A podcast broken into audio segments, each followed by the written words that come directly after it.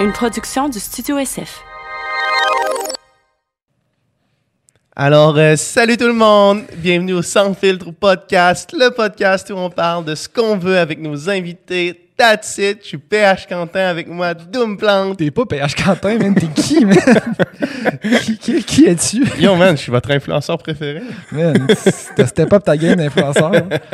Cette semaine, sur le Sans Fil Podcast, ici même, chez nous, on a...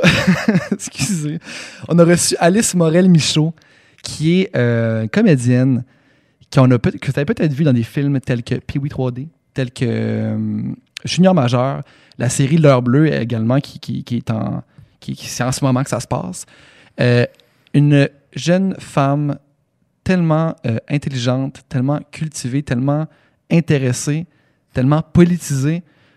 À, chaque fois qu'on reçoit des comédiens sur le podcast, des jeunes comédiens, on est tout, tout le temps flabbergasté à quel point ils Ça sont, n'a ça n'a aucun sens. ils sont matures, ils sont, sont comme des, des, des, des sages dans des, dans des jeunes corps.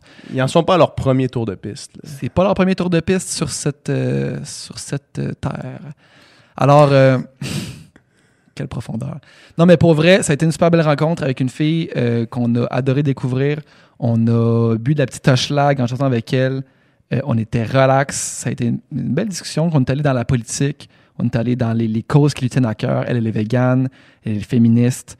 Euh, j'ai que du positif à dire sur cette belle personne. J'espère que vous allez apprécier la discussion autant que nous. Yes. Et euh, sinon, dans le fond, laissez des commentaires, laissez des thumbs up, laissez des étoiles, laissez tout ce que vous pouvez laisser qui va nous aider. Ça fait son bout de chemin. Et sans plus attendre, bon podcast. Bonne écoute.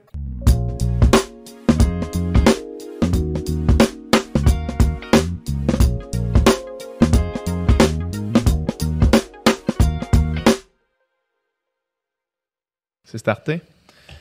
Merci d'être là Mais merci de m'inviter. Salut. Je suis contente. Allô? à cette heure tardive. Ah, ça Ouais. va. Ça je va? une couche tard. Ah ouais? Ben oui. T'es-tu une lève tard aussi? Ah oui. Ah ouais. Ah ouais, ouais. Mais les plateaux de tournage, c'est pas lève-tard, c'est d'habitude. Non, non, c'est très lève-tôt. Ouais, hein? Mais j'ai l'impression qu'il n'y a personne de lève-tôt sur un plateau de tournage. Ben. C'est trop tôt. Tu peux pas être lève-tôt à ce point-là. Tout le monde est là contre nature. là. Ouais, ouais, non. Tout le monde est en tabarnak. Non, mais tu sais, quand il faut que tu te lèves à 4 heures du matin, ça peut pas être ta routine. ouais, ouais, c'est Il y, ça. a, il y a personne qui est sur ce beat-là naturellement, à Ben, 4 h du matin. J'espère que non. Peut-être Grégory Charles, mais. Peut-être Greg. mais non. Il se réveille à 3 heures. And I think of you. Il ouais, est juste trop une belle vision.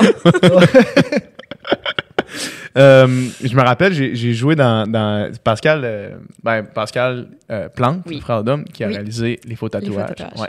Euh, j'ai- joué dans son dernier film qui s'appelle Nadia Butterfly, qui est un film sur la natation.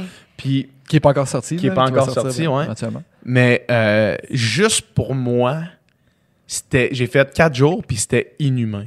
Puis Mhm. moi, j'étais juste dans quelques scènes. là. Mhm. Mais genre, OK, fait que là, vous me dites qu'il est rendu 5 heures du matin, que je suis ici depuis 6 heures tantôt, que j'ai fait deux takes, mais que je suis encore sur le plateau à me bourrer dans le catering, puis que comme nulle part bientôt, je vais aller me coucher chez nous.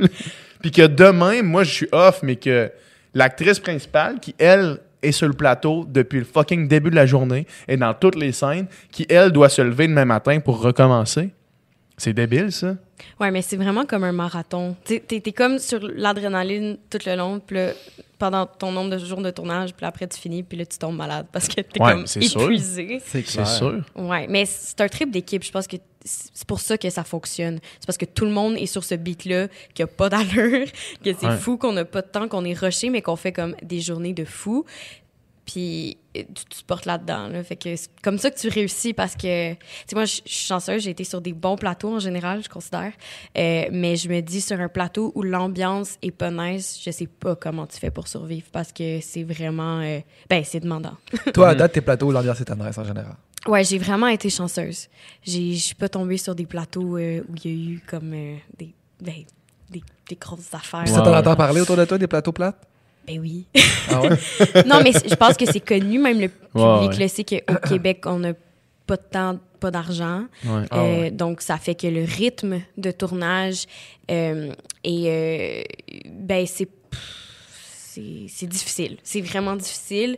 Euh, si on se compare, Ouais. on, se, on se compare aux États-Unis, on se compare en France, on se compare au- même au reste du Canada, les ressources qu'ils ont, tout ce qu'ils peuvent faire avec ça, euh, ben, c'est un peu. Ben, J'allais dire décourageant, mais c'est pas décourageant parce qu'en fait, on fait de la très bonne Ouais, télé, c'est ça pour du les, très bon les, cinéma pour- les, les budgets qu'on a. là. pour, les peanuts qu'on a. Là. Ouais. Ouais.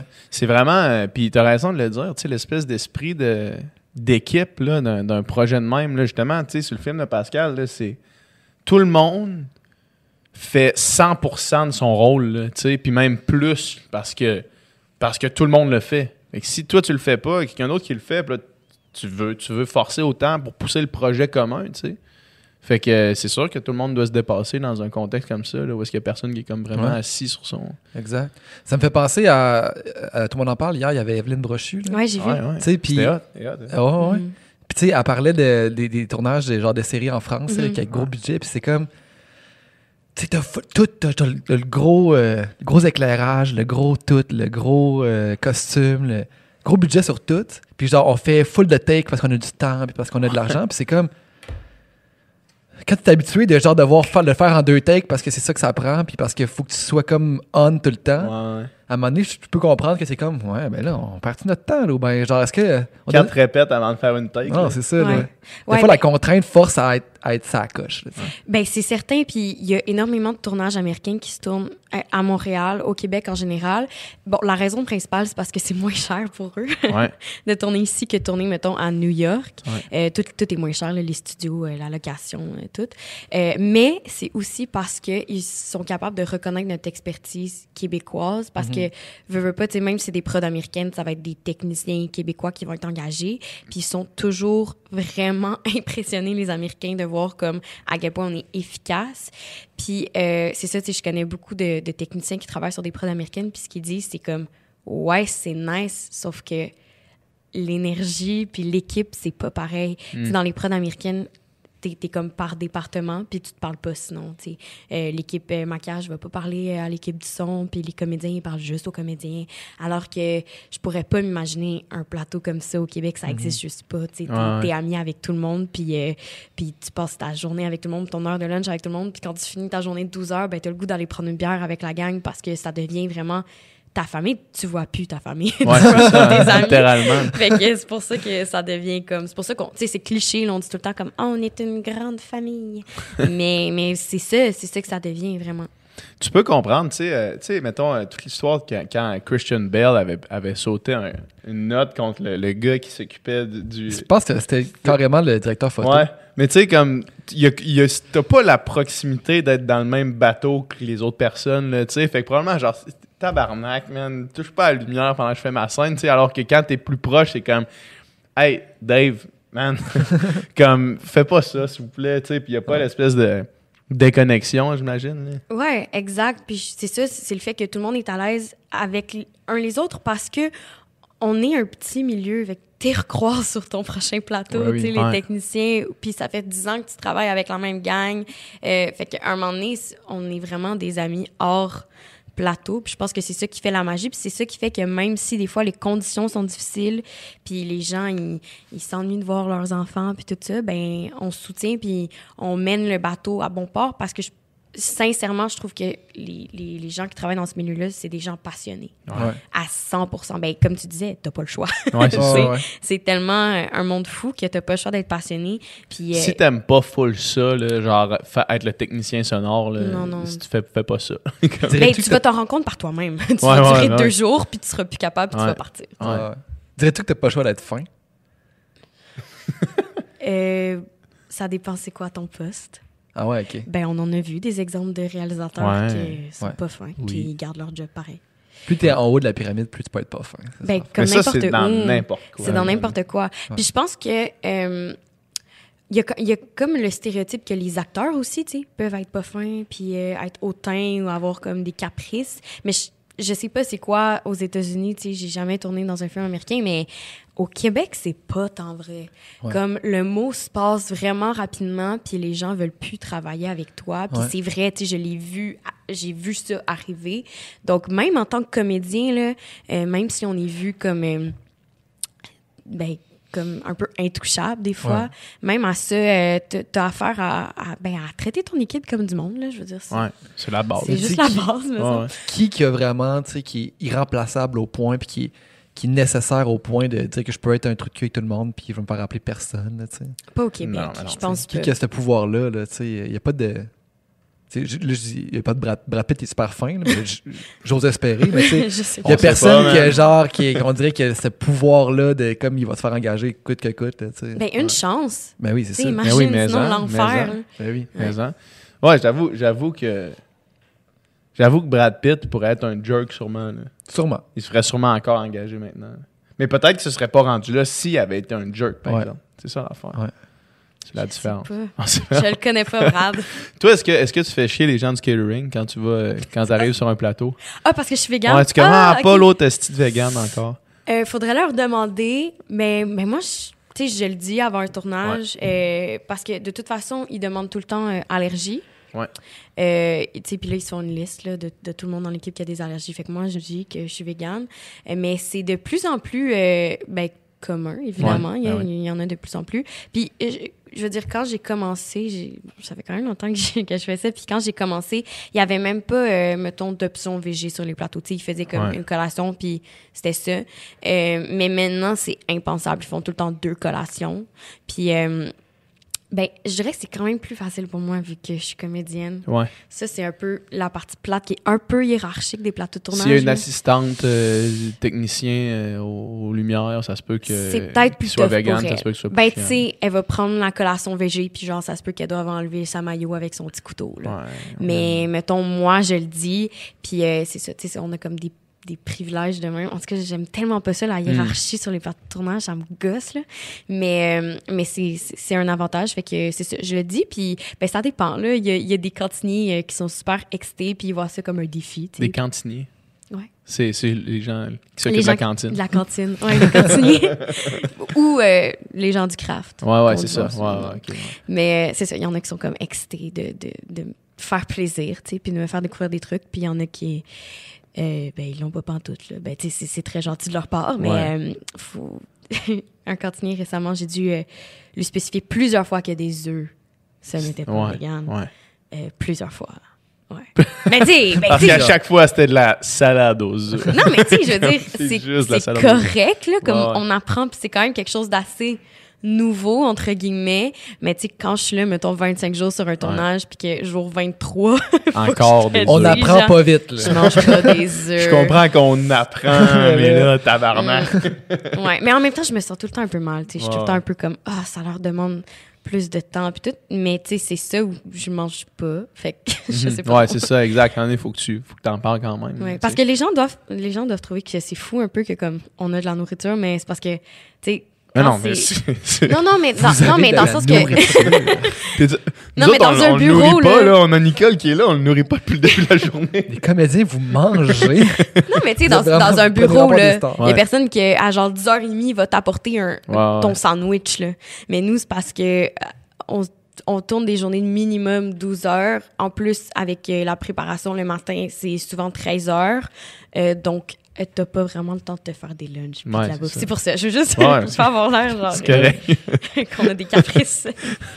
Moi, j'avais. euh, tu sais, c'est vraiment par étapes, puis tu, tu fais bien de le dire, tu sais, de comme mentionner aux gens, non, ça, c'est pas vegan, ça, c'est Mm. pas vegan. Moi, comme ça a pris trois essais avec mon père de faire comme, OK, non, là, il y, a du- il y a du beurre dans ta tarte. Fait que Mm. je, je la mangerai pas, tu sais. là. Ouais, Ah, mais là, du beurre. Non, du mais beurre. c'est ça, là, c'est comme, ah ouais, du beurre. Fuck. Puis là, après ça, l'autre, c'est Hey, j'ai fait une soupe, genre une espèce de soupe de légumes. Puis là, je fais, ah, c'est cool, c'est quoi le bouillon que t'as pris? Bouillon de poulet. Là, je fais, ah. Mm. Puis là, il fait, ah, fuck. Puis la prochaine fois, c'est comme, là, c'était, c'est des étapes. C'est correct, même pour le gars du craft, le cantinier. Ouais. Mais au moins, ça, au moins, ça change. Parce que, justement, au Gémeaux, on en parlait juste un petit peu avant. Nous, on voulait aller tester nos trucs vegan au, au- à la feu partie des Gémeaux. Puis, à deux, semaines des Gémeaux, on, on avait comme pas encore finalisé nos trucs. Puis là, eux autres, ils arrêtaient pas d'écrire des emails genre, hey, comme la fille qui s'occupait de la gestion, elle arrêtait pas d'écrire des emails comme on, on a besoin de vos logos, puis de vos mets, puis de vos affaires. Puis on on n'avait pas ça de prêt. Fait qu'on a juste écrit, écoutez, si ça prend vraiment ça, ben on peut pas venir, on viendra pas parce qu'on les a pas. Fait que là, eux autres, ils ont comme relayé l'information jusqu'en haut.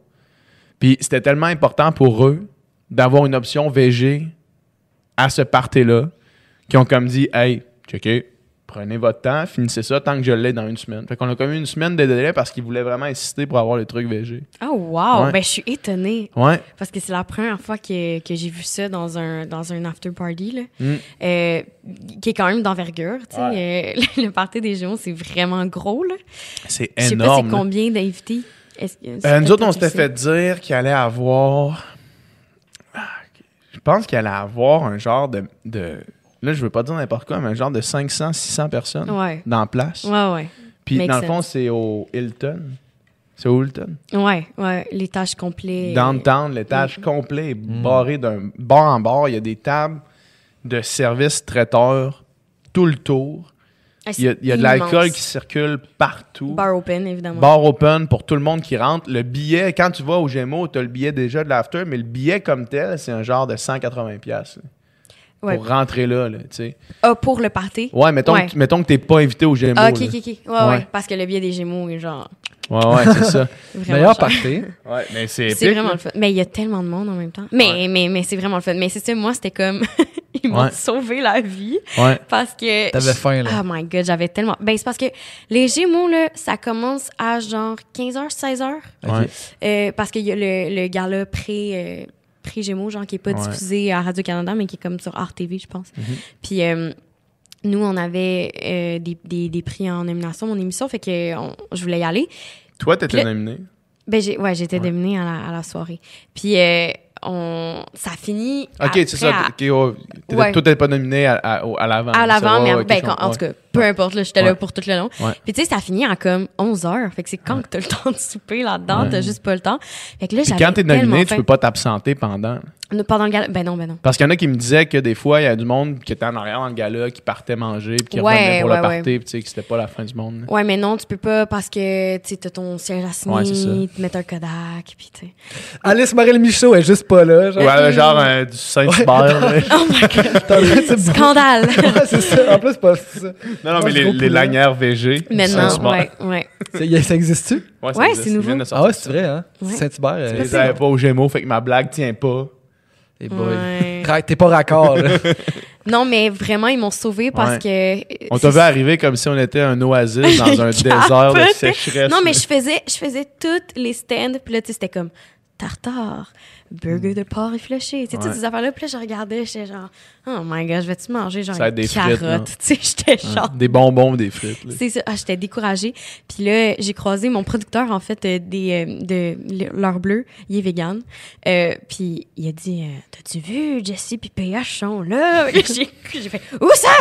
j'ai couru. Je suis partie avec genre quatre Ouais, puis t'es revenu plusieurs fois aussi. plusieurs fois. Puis, en tout cas, je pense que je vous ai envoyé pas mal de, Ah ouais, tu nous as envoyé du monde de en clients parce que j'allais dire à tout le monde d'a- d'aller Ouais. prendre un. Non, mais c'était vraiment bon. C'était pas juste que c'était vegan, Ouais, c'était vraiment bon. ça a vraiment bien été. bravo. Ça a été une bonne façon de tester nos, nos trucs. Là. mhm. Puis il y avait, c'est ça, dans le fond, on avait des. Ça, c'est débile. On avait des, des raviolis puis des tortellini, là, genre de pâte fraîche. Là. Mm. C'est débile. Je pense que tu avais goûté une version des, des tortellini au fromage, mais là, c'était pas cette version-là. C'était une meilleure version. Plus celle à. C'était vraiment débile. Mais finalement, c'est pas tous ces produits-là qui ont vu le jour euh, pour des raisons. euh, de logistique qui, qui Mhm. intéresseraient personne, mais, euh, mais on en a eu, ouais. On en a eu au, Boucher- au Costco de Boucherville. Ouais, j'ai vu ça. On a sold out avant la fin de notre show, fait que c'est vraiment juste Wow. positif. Ça risque d'être éventuellement, I guess, je l'espère, un peu partout, mais pour l'instant, c'est tout ce qu'on sait. Ben, c'est bien excitant. Ça va être gros, Ouais, je pense que ça va être gros. Comme on a, tu sais, je peux en parler dans le fond, ça me dérange pas. On, on est allé au, au- au Costco, tu sais, puis euh, on, on a fait une annonce qu'on était là, tu sais, euh, Mhm. pour, pour présenter les plats. Puis avec Oli Primo, qui est, qui est notre associé dans cette histoire-là, euh, qui nous épaule un peu là, tu sais, pour tout ce qui est entrepreneuriat. Lui, il connaît fucking ça, puis ça l'intéresse, ce produit-là. Fait qu'on travaille avec lui, puis on a fait un post avec lui. Puis dans, dans, le, dans les deux heures qui suivaient la publication de tout ça, il a reçu euh, deux appels de, de l'équipe qui travaille chez Metro, puis l'équipe qui travaille chez IGA, qui faisait comme « Oh, c'est quoi ce projet-là? » Comme Ah, on veut en entendre parler plus parce que c'est débile, tu sais. Fait que là, on est comme sur plusieurs pistes, là, mais c'est. C'est que du positif. Puis c'est vraiment, c'est vraiment hot. Ça va être hot. Ça va être hot, je pense. Ben, une chance que vous êtes là. Non, mais je pense que vous avez comblé quelque chose qui n'existait pas, puis que c'est nécessaire pour euh, la cause végane au Québec. Ouais. Ben, tu sais, ça fait connaître. Ça démocratise un peu aussi. C'est ça, c'est ça le, le- le but. hein. Ça le rend plus accessible, puis euh, ça le rend jeune et cool. Ouais, c'est ça, c'est ça l'affaire. C'est ça, c'est ça qu'on voulait faire. C'est de rendre ça jeune et cool pour pas que. Chris, tu sais, y a-tu quelque chose de plus mainstream qu'Occupation Double? Non. Mettons, y a Pas rien de plus mainstream qu'Occupation Double. Non. Fait que c'est de faire, OK, les autres sont comme mainstream, Mm. puis comme ils font ça. Mm. Ouais, vraiment. Ben moi, j'ai j'ai crié là, quand j'ai vu Jessie, euh, quand j'ai vu sa- son portrait. Ouais, ça fait Au combien de temps que t'es Double. vegan, toi? Euh, ça va faire 4 ans. Puis fait quatre ans? C'est quoi, ben, qui, 4 ans VG, puis comme 3 ans vegan. Ouais. OK. c'est quoi qui a lancé ça? Parce que ça fait longtemps qu'on n'a pas parlé à une vegan sur le podcast. Ouais. Ouais. C'est quoi tes, ouais, les, les motifs principaux, là, ce qui, a- qui était le moteur de ça? Ben, en fait, euh, j'avais plusieurs amis autour de moi qui étaient végés. Parce Ok. que c'est ça, j'ai commencé à être végé, en fait. Ouais. J'avais plusieurs amis autour de moi qui étaient végés. Euh, Puis, à chaque fois, on dirait que je me sentais comme coupable quand j'avais un ami végé avec moi. Euh, tu sais, qu'on allait genre au Thai Express, puis moi, je me commandais du poulet, puis eux, ils se commandaient du tofu. Puis, à chaque fois, j'étais comme, tu sais, j'ai pas vraiment de bonne raison de pas être Tu, l'as toi-même euh, réalisé, ça? Est-ce que Ouais. tu l'as toi-même, tu t'es toi-même mis en, en- en perspective, fait, j'ai pas vraiment raison? Ou bien il y a quelqu'un Ouais. à un moment donné qui, tes amis végés te- t'en parlaient? Non, c'est plus moi. Puis, tu sais, la réflexion a commencé, puis une fois que je me suis dit, faudrait peut-être qu'un moment donné dans ma vie, je devienne végé, là, je le remarquais vraiment plus. Tu sais, à chaque fois que je mangeais de la viande, j'étais comme, ah my god, c'est weird, c'est un animal. Tu sais, on dirait que le déclic, c'est comme fait. Puis, j'ai j'ai pris la décision un peu sur un coup de tête. J'étais comme, OK, moi, après le temps des fêtes, euh, le 1er janvier, euh, je suis végé. J'ai fait Un la peu ton même move, affaire. man, un peu Ah ton ouais? J'ai move. fait la même affaire. Ça a pas Ben, marché? le- ça a marché. Ah, OK, Il est bravo! végé, il est végé encore aujourd'hui. Oh God, ça a duré trois jours. non, mais je sais pas. Mais, mais bravo, bravo. non, mais c'est cool. ça. Moi, dernier, euh, dans le mois de décembre là, 2018, là, au- novembre-décembre, j'étais là. Pour moi, je vais être végé dans pas long. tu sais. Puis là, j'étais là, ah, le temps des fêtes s'en vient. Mhm, J'ai mangé mon bacon, là, puis après ça, là, Moi le, aussi. le- Mais mettons, pendant le temps des fêtes, est-ce que vous- le- votre dernier temps des fêtes, quand le, le déclic c'était déjà fait, est-ce que c'était comme je vais mettre ça à off pour là ou bien c'était genre les saucisses dans le bacon, c'est comme je, je vais les manger une dernière fois, puis ça. Il y a un petit, euh, il y a un petit arrière-goût, là. ouais. Ouais, ok. ouais. Ouais, moi aussi, c'était pas mal ça. Ouais. Mais c'est drôle parce que je m'étais dit, ça faisait comme des mois que j'étais genre, OK, euh, le 1er janvier, le 1er janvier, je le disais à tout le monde. le 1er janvier, la mère de mon chum, elle fait une tourtière, puis j'étais comme, ah, OK, là, Le pas de suite. Ben, moi, ça a été le deux. Moi, le, le Ça a été le premier. trois. ah, t'as été le trois. moi, le brunch du premier, là, je dis, bah là, t'as Ouais, peu, là, oh non, c'est chiant, là, la tourtière. c'est ça. Grand-maman Ok. l'a fait déjà. là. Ouais. Mais pour Ouais. moi, ça a été vraiment facile, en fait. Euh, je pense que j'étais comme dans les conditions idéales pour faire Ouais. ça parce que je venais de déménager de chez mes parents. Fait que de toute façon, j'apprenais à cuisiner. Mhm. Comme c'était pas quelque chose qui était déjà en moi. euh, T'avais pas tes recettes Non, préférées non, étaient c'est ça. J'apprenais à cuisiner, tu sais, je veux dire, comme les quelques mois euh, quand je cuisinais seule avant d'être végé, genre je faisais brûler mon poulet, là, tu sais, comme je savais pas comment cuisiner. Donc, de toute façon, c'était comme, anyways, il fallait que je trouve quoi manger. Mhm. Puis, en plus, euh, j'habitais en résidence, puis ça a donné que j'ai une couple d'amis qui ont comme fait le switch en même temps que moi. Fait qu'on était trois filles, euh, qu'on s'est vraiment soutenues là-dedans. Puis ça a été tellement plus le fun parce qu'on à la place que on, on se sentait pas en fait restreinte à la place on, on sentait qu'on découvrait quelque chose tu sais on découvrait des nouveaux Ouais. aliments des nouvelles recettes des livres des, des vidéos YouTube tout ça puis euh, les trois en même temps euh, un an plus tard on a décidé de devenir euh, vegan Tu sais, on a coupé comme graduellement on- euh, les, les produits laitiers puis les œufs puis on, on s'encourageait là-dedans fait que j'ai vraiment été comme dans des conditions Ah oui. idéales puis euh, encore maintenant ben euh, ça m'a vraiment rapproché de ces filles là puis encore maintenant comme c'est les filles avec qui je vais bruncher puis tu sais parce que veux, veux, veux pas ben on le sait là, la nourriture c'est tellement rassembleur Mais hein, que nous dans ça le nouveau guide comme- alimentaire canadien, de prendre le temps de manger avec les gens. ah ouais C'est hein? une le nouveau, le recommandation, nouveau ouais. guide, il y, a, Une il y a- recommandation. il y a deux pages. Puis la première, c'est les recommandations alimentaires. Mm. Puis la deuxième, c'est des recommandations d'habitude de vie. ouais Puis C'est d'apprendre de cuisiner, entre autres, mais aussi de prendre le temps de manger avec les gens. ouais C'est vraiment, tu l'as très bien dit, là, c'est rassembleur. Mhm. Vraiment. Ouais, fait que depuis ça, ben c'est ça. Je suis végane, puis euh, je, je regrette pas. That's it. Fait que là, t'étais combien de temps végé avant d'être vegan? Un an? Un an. Un an? Un an, mais que, que je diminuais OK. graduellement. Tu sais, c'était comme ma transition. Mais je me souviens, quand je suis devenue végé, j'ai dit à tout le monde, ben là, je serai tellement jamais végane. Ah c'est ouais? vraiment extrémiste. Ouais. C'est too much. Puis, euh, mais je pense que c'est parce que...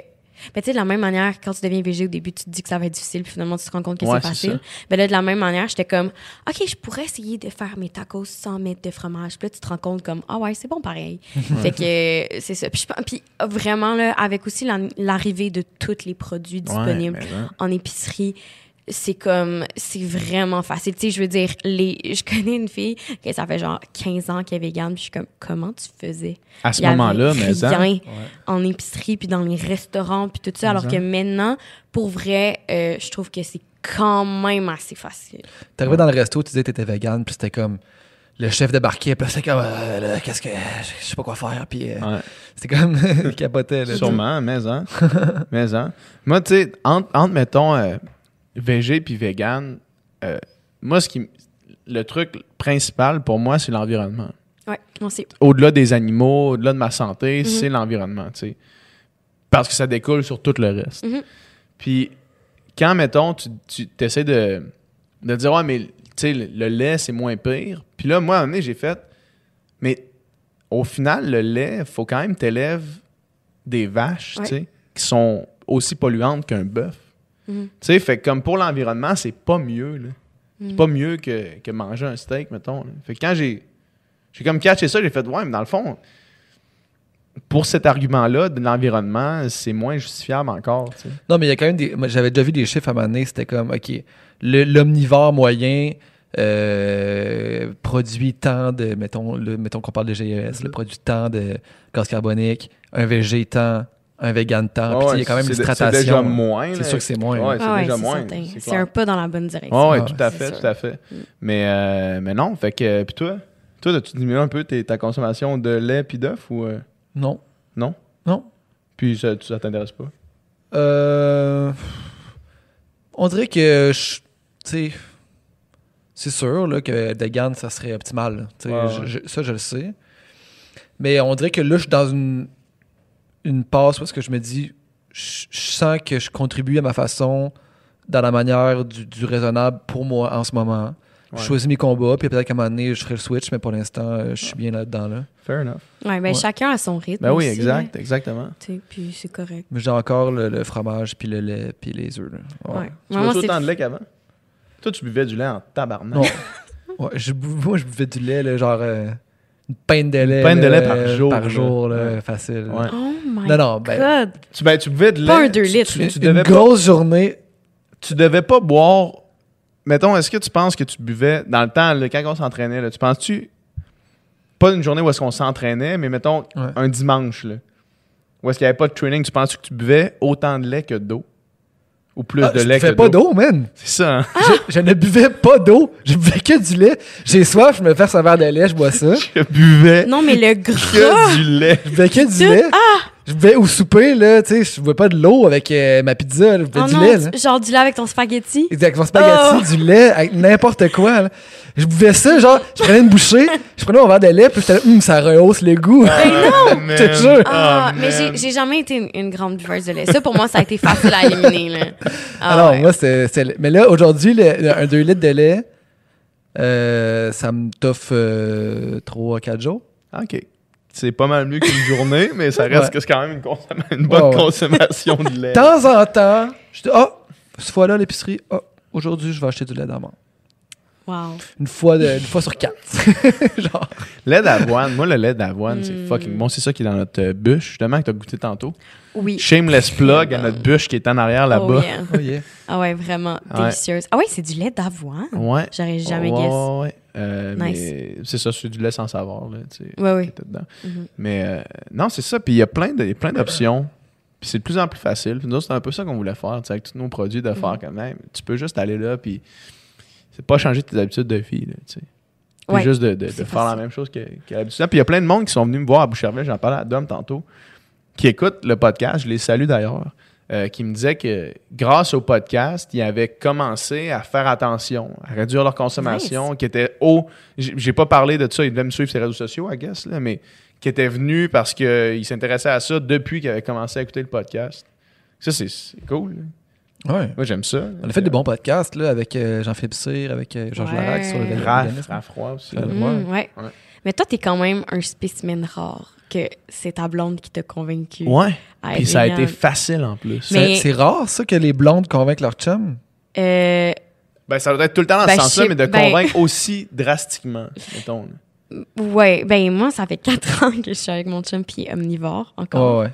Euh, mais c'est correct, je l'aime, là. mais non, Salut, mais dans... Anthony. Allô? Salut. mais euh, non, mais dans le sens que quand j'ai vu ça, j'étais comme ça se peut pas, là. ça va durer genre un Mm. mois, là. C'est juste pour Jessie qui Il y a fait beaucoup de ça, monde qui ont pensé ça. Euh, Ouais, mais non, mais c'est juste parce que non, mais je sais pas. Moi, je trouve que c'est quand même rare, mais en même temps. Après, je vois genre, tu sais, j'ai des amis véganes qui vont dans des dates Tinder puis qui sont comme, t'es-tu végane? Puis qui les convainquent en trois secondes. Puis je suis comme, non, j'ai pas réussi, moi, encore. non, mais, mais c'est correct, là. Non, tu sais, chacun a ses raisons. Mais puis- tu sais, souvent, c'est sûr que souvent dans une date Tinder, que la fille, elle te dit Hey, moi, je suis vegan, tu vas faire Ah, moi Ah aussi, ouais. là, je Ah, peux le devenir idée, demain là. matin. Ouais. tu sais. Moi, ça a commencé un peu de même, là. Tu sais, quand, quand, à OD, là, je veux dire, j'ai. Quand Jessie m'a parlé ça pour la première fois, j'ai pas fait comme euh, automatiquement euh, Ah, j'adhère à tout ce que tu dis, là. Non, au début, j'ai fait comme OK, pour ici, à OD, fair enough, là, tu sais. euh, je vais pas te manger du steak d'en face, même ça me dérange pas d'arrêter d'en manger pour le temps que je suis ici, tu sais. Puis après ça, je verrai, tu sais. Puis la minute que j'ai eu la chance de m'informer, c'est comme ça a juste confirmé ce que j'avais déjà, tu sais. Je me sentais encore bien, j'avais aucune lacune, puis j'étais fucking bon ce que je mangeais encore. Moi, je cuisinais beaucoup, je cuisinais encore, puis c'était encore fucking bon.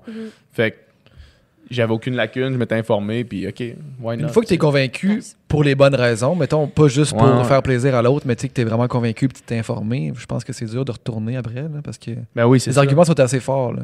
Je pense que ouais. Ouais. Tu sais, nous autres, on se sépare demain matin, là. Je, je suis vegan jusqu'à la fin de ma vie, là. Ouais. Tu sais, c'est Mhm. sûr, là. Mais c'est parce que ça devient un peu aussi un mode de vie. Ouais. Tu remarques les choses bien plus. euh, Ouais. euh, je sais pas, tu sais, moi, mettons, j'avais jamais remarqué à quel point on voyait beaucoup de viande dans les pubs, puis euh, à la télé, puis au cinéma, euh, puis dans, les magasins, partout. Tu sais, j'avais jamais remarqué à quel point, mettons, on voit de la viande crue. J'étais comme, j'ai jamais pensé à ça. Ouais. comme, Ben non, c'est ça. puis toutes les, tu sais, mettons, tous les jeux de mots qui se font avec la viande, tu sais, le nombre de restos que c'est genre... Ouais. La- ma grosse truie chérie, là. Ouais, ça, genre, tu sais, des affaires comme ça. Ou même les pubs que c'est comme euh, un poulet qui est genre, non, mais me- ne me mange pas. Puis c'est comme, acheter le bœuf. Puis je suis comme, oh my Ouais, god. ouais, ouais.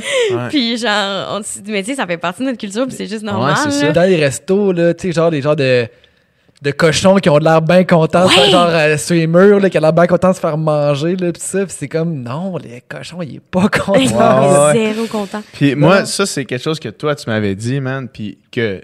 Tu te souviens, un moment donné, on, avait, on, avait, on était dans un resto, puis il y avait ça. Je me souviens pas c'était quand. Il y avait genre des, des dessins d'animaux, là, de ferme, là, tout Ah, joyeux, genre. weird. Mais tu sais, ça, c'est vraiment, là, de se mettre le- la, la tête dans le sable, ces animaux-là. Ils sont Ouais. pas joyeux. Ah ouais, c'est clair, man. c'est pas, là, la, la petite BD, les contes de fées, là. Un moment donné, on, on conduisait ensemble en revenant de la plage. euh, Ouais, ouais, synthétique. Ah ouais, ouais, c'est ça. Puis euh, on conduit, puis on fait juste passer à côté d'un char, d'un camion avec comme des, des porcs qui sortaient leur, leur museau, I guess, Ah, par, par, le, par les trous, tu sais. Puis on a juste en silence, on a dépassé ce char-là, puis on a fait Ah. Ouais. Tu sais, puis le- l'espèce, juste l'espèce de Ah, puis de détourner le regard, c'est quelque chose que, en, avant, de, avant de rencontrer Jessie, avant d'avoir l'espèce de switch qui se fait dans ma façon de penser, en 25 ans de vie, j'ai jamais fait Ah. Ouais. Je faisais genre Oh, les cochons. Ouais, ouais, ouais. Mais tu sais, oh, les cochons, ils s'en vont, man. Mhm. Ils s'en vont pas avoir du fun, là. Non, non. Ouais. Tu sais, fait comme l'espèce. Une fois le, déclic est fait, puis, puis euh, j'en parlais justement avec ma blonde hier. Puis c'est pas une question de comme. euh, tu sais, là, il y a plein de monde qui écoute en ce moment qui consomme de la viande, puis puis c'est bien correct. Nicole, il doit consommer de la viande encore, là, puis c'est bien correct, là, tu sais. Encore, ça sous-entend que dans pas long. là. Chris, il amène un végé pâté comme dîner, là. Je peux pas Oh. croire. Il est en train Il de s'endormir. Mais. veut pas euh, nous insulter. Non, non, mais c'est ça, mais c'est parfait. mais T'es-tu euh, bon, t'avais j'ai pâté, Nika? Ouais, il était excellent, mon VG par... VG VG par- VG parté. Mon VG pâté. yes. Hey, on se fait un. En fait, en fait, déjà parfait, mais C'est en, tellement mais en. C'est vraiment une bonne idée. mais euh, mais c'est ça, puis tu sais, c'est- c'est jamais de shamer les, le, quand le, dé- que le déclic soit pas fait, c'est juste de dire, hey man, il y a, il y a vraiment quelque chose qui a switché.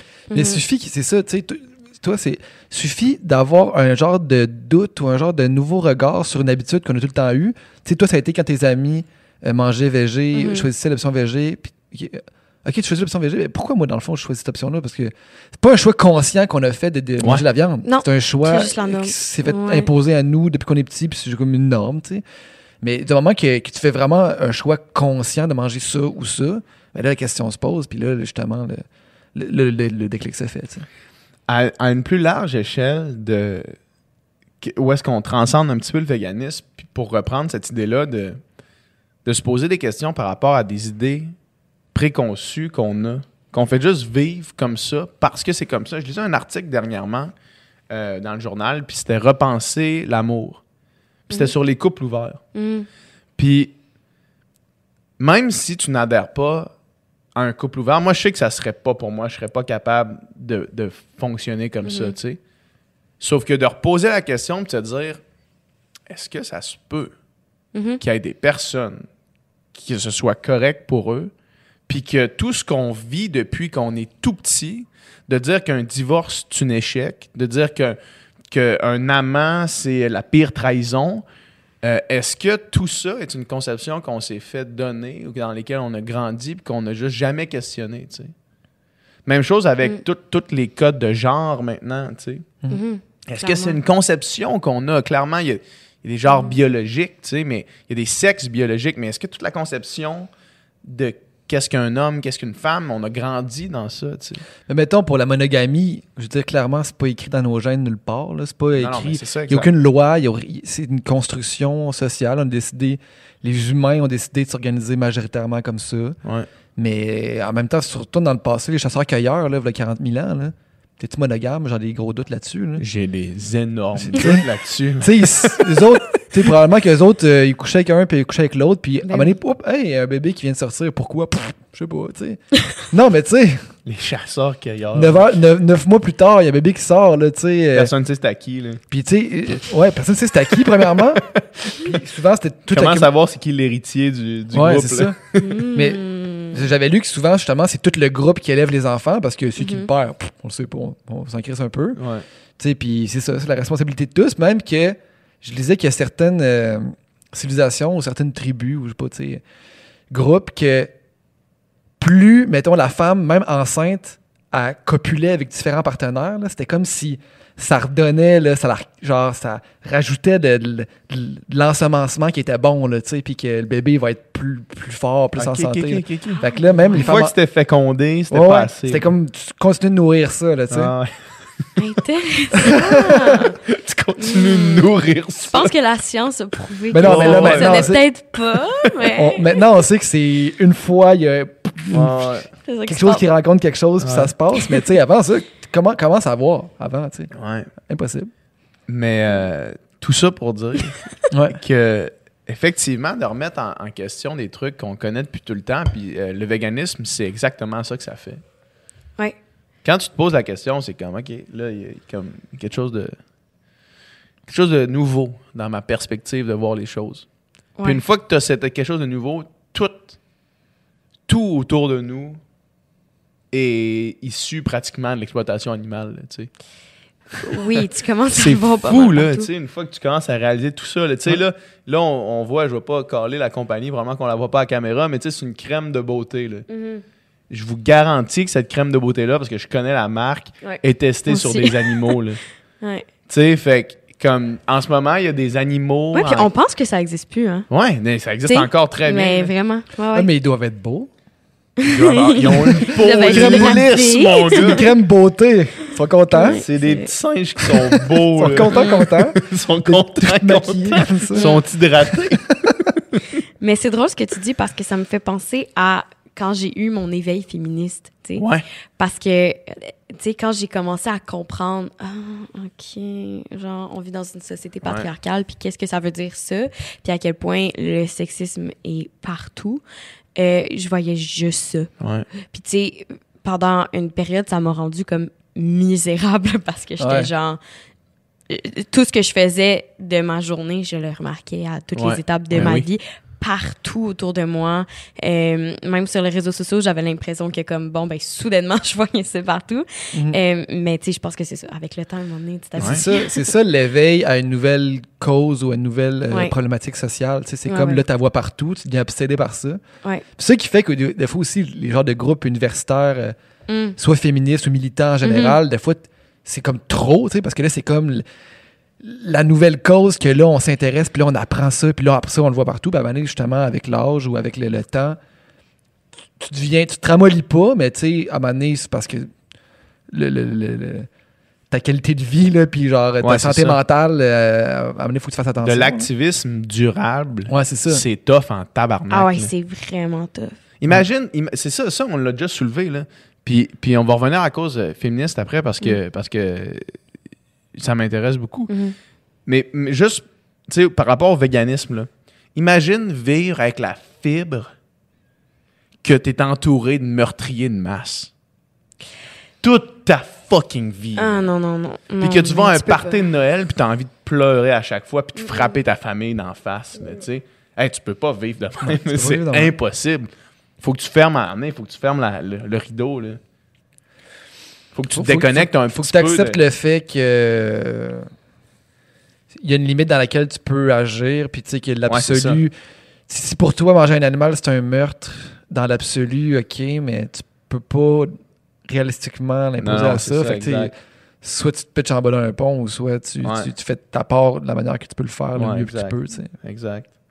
Mais euh, par rapport justement à cause féministe, ma, ma blonde qui s'implique quand même beaucoup Mhm. dans- à ce niveau-là, sais, on a plusieurs meetings ensemble, que ce soit pour, euh, pour, pour la, bouffe ou, euh, tu pour notre site web ou notre livre de recettes.